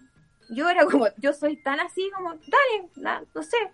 Se me dice, sí, pero negrita, igual es complicado porque caché que en el financiero, en ese, cáchate, en el financiero salió una cuestión de que venta, no sé qué atados tiene, que, ¿por qué no va a averiguar? Ya, listo. Yo en ese momento llamé a Coloma y llamé a Macaya. Y les digo, oye, ¿sabes qué? Esta es mi situación. ¿Tú crees que es preocupante en lo que están metidos? No, me dicen, no te preocupes, Lili. Eso, weón. es, muy, es como el gallo como que dice, no, esto no prendió. Esto fue exactamente lo mismo, weón. Esta weá no prendió esto. No, Lili, no te preocupes, esto en una semana más está, pero weón, ya envolvió 400 pescados. Ah, ya, listo, ok. Feña, ¿sabes qué? No, me dicen que no. Puta negra, no sé, weón, me parece que es complejo. Ya. Siguió espacio, no sé, estuvo en el financiero, en la estrategia un rato. Y yo, eh, una compañera de pega me llama y me dice, Lili, ¿tú tenías alguna cuestión con venta? Dije, no, yo ya estaba fuera de la UDI. Mm. Entonces le digo, no, no es que yo sepa, no, no, no. no. Dice, bueno, yo tengo unos de una espada de no sé qué, voy a tener que averiguar, porque yo pasé de cuatro boletas. Chucha, no, no tengo idea. Vuelvo a llamar a estos personajes. Oye, ¿qué onda, Penta? ¿En serio que fue así? Porque yo estaba averiguando y parece que no. No, Lili, Lili, Lili, mira. La cuña de Jovino es la siguiente. Escucha esta. Penta no pasa nada, ¿cachai? Si llegan a SQM, cagamos todos. Esa fue la cuña Oh. de Jovino Novoa, ¿cachai? Ah, dije, weón, no, leí Penta, no, gordo, cámbiate, weón. Cámbiate, filo. Ya se cambia. Weón, se cambia y a fin de año, tan tan para la casa, po, weón. Cerró Penta, cerró el banco Penta, ¿cachai? Y todos se fueron para la casa. Mi tema es el siguiente, ¿cómo voy a creer en un país de mierda que le dio clases de ética a un weón que incluso jugó Lucas, así dicen, de eh, Teletón? O sea, dicen por ahí, dicen, ¿cachai? Que el caballero sacaba a Luca para meterla en penta, hacía el interés, volvía la plata y se quedaba con los intereses. Entonces, Las blanqueaba, po. las blanqueaba. Pero ese Mm. compadre quedó con clases de ética. Y tú Claro. el número de profesionales que quedaron sin pega. Exacto. Es inmenso y fue de un día para otro. Chucha, esa, ese tipo de justicia es la que yo creo que nosotros o, o despertamos, ¿cachai? Que no puede volver así, no puede seguir siendo así. Tiene que ser tu, tu pago, tiene que ser del mismo calibre, por lo menos, o más, para que nunca más lo volváis a hacer, ¿cachai? De la cagada que te mandaste. Pero acá, compadre, puta, tení Moreira, weón, pagó 35 palos, 32 palos en 12 cuotas. O sea, Claro. weón, Entre- ni la Polar, pues, weón, permitió esa weá, ¿cachai? O sea, y nosotros, weón, y seguimos viendo al compadre, weón, hablarnos de cómo era posible que nosotros pensáramos en el 10%, y él habla de moralidad, del rechazo. Oye, weón, un, un guiña, weón, sí, un guiña con corbata. Sí, Moreira que, que salió en el libro de Monkeberg diciendo eh, que si quedaba el último raspadito de olla. Eso ¿Cachai? fue- fue Y el correo. tipo, sí, y el tipo sigue teniendo, esto a mí me llama mucho la atención de lo que dices tú, Lili, porque en el fondo eh, ellos tienen esta perspectiva, y probablemente si tú hubieses eh, aceptado tener un abogado de la UDI, que al final eh, no lo aceptaste y tuviste el tuyo propio, eh, ellos en el fondo confían en que nada les va a pasar. Y yo creo que también nos recuerdo también al plebiscito anterior, porque no queremos una transición como sucedió en ese momento, sino que queremos justicia de verdad. Y eso no sucedió en este país desde dictadura en adelante. Exactamente, tal cual. Y yo la verdad es que, mira, yo estoy absolutamente en contra de lo que fue todos los actos violentos que vimos el año pasado. Eh, yo sí en algún minuto sentí miedo con todas las cagas que estaban quedando, sí. Pero ¿sabéis qué?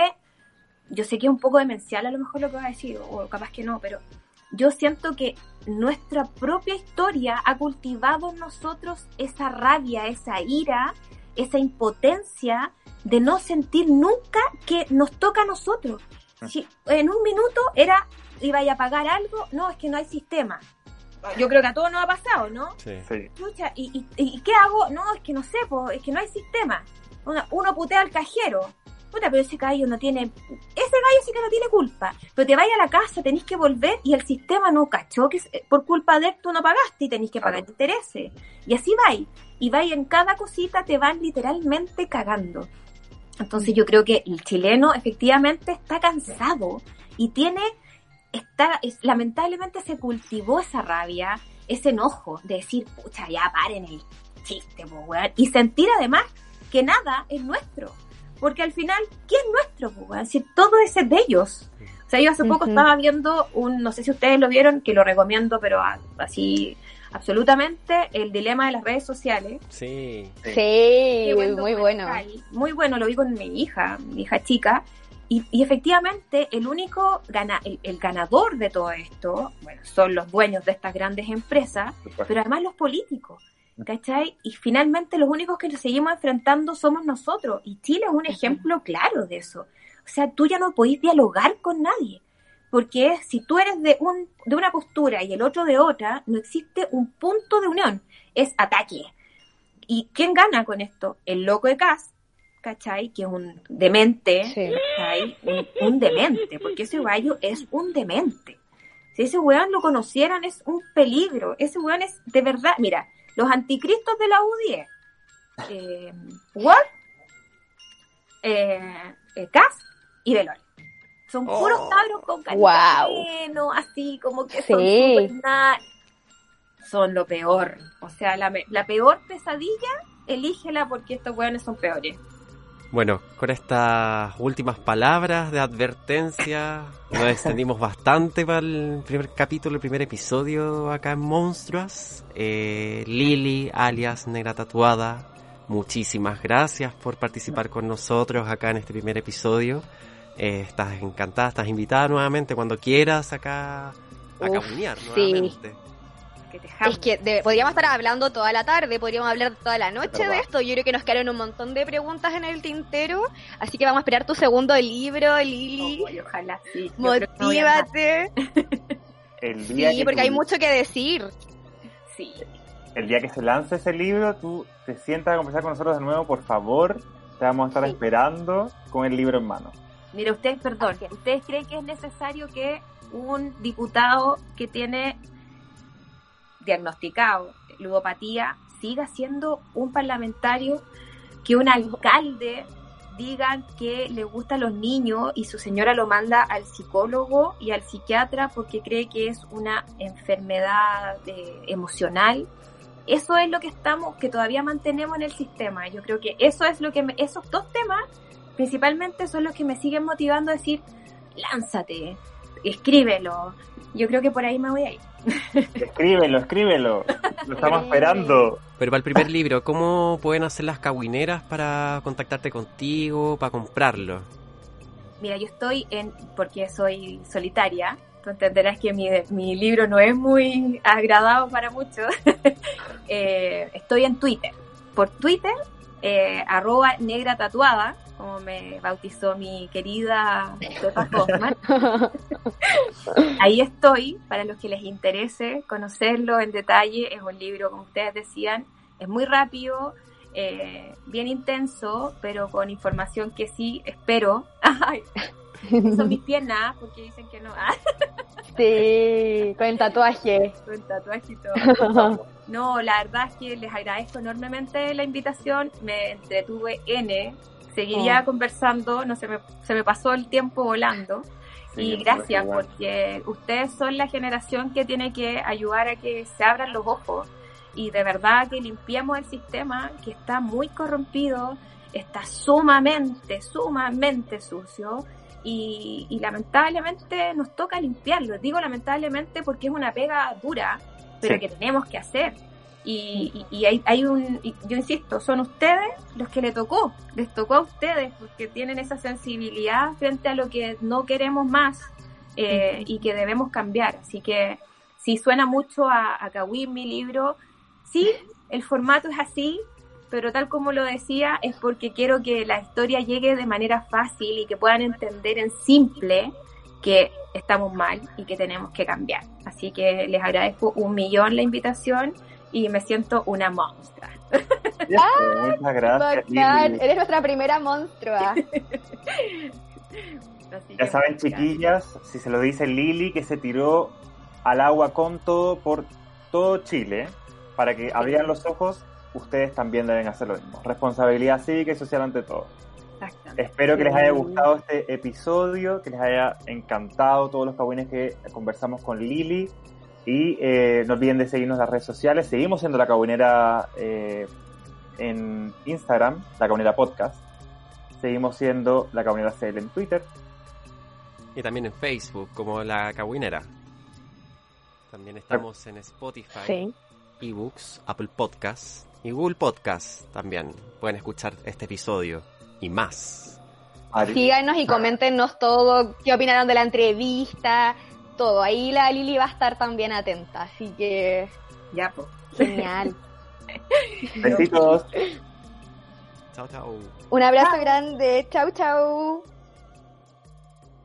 Monstruos es un programa de la Caguinera Podcast, producido, grabado y editado por tus opinólogas favoritas. El tema principal es obra original de Nadran.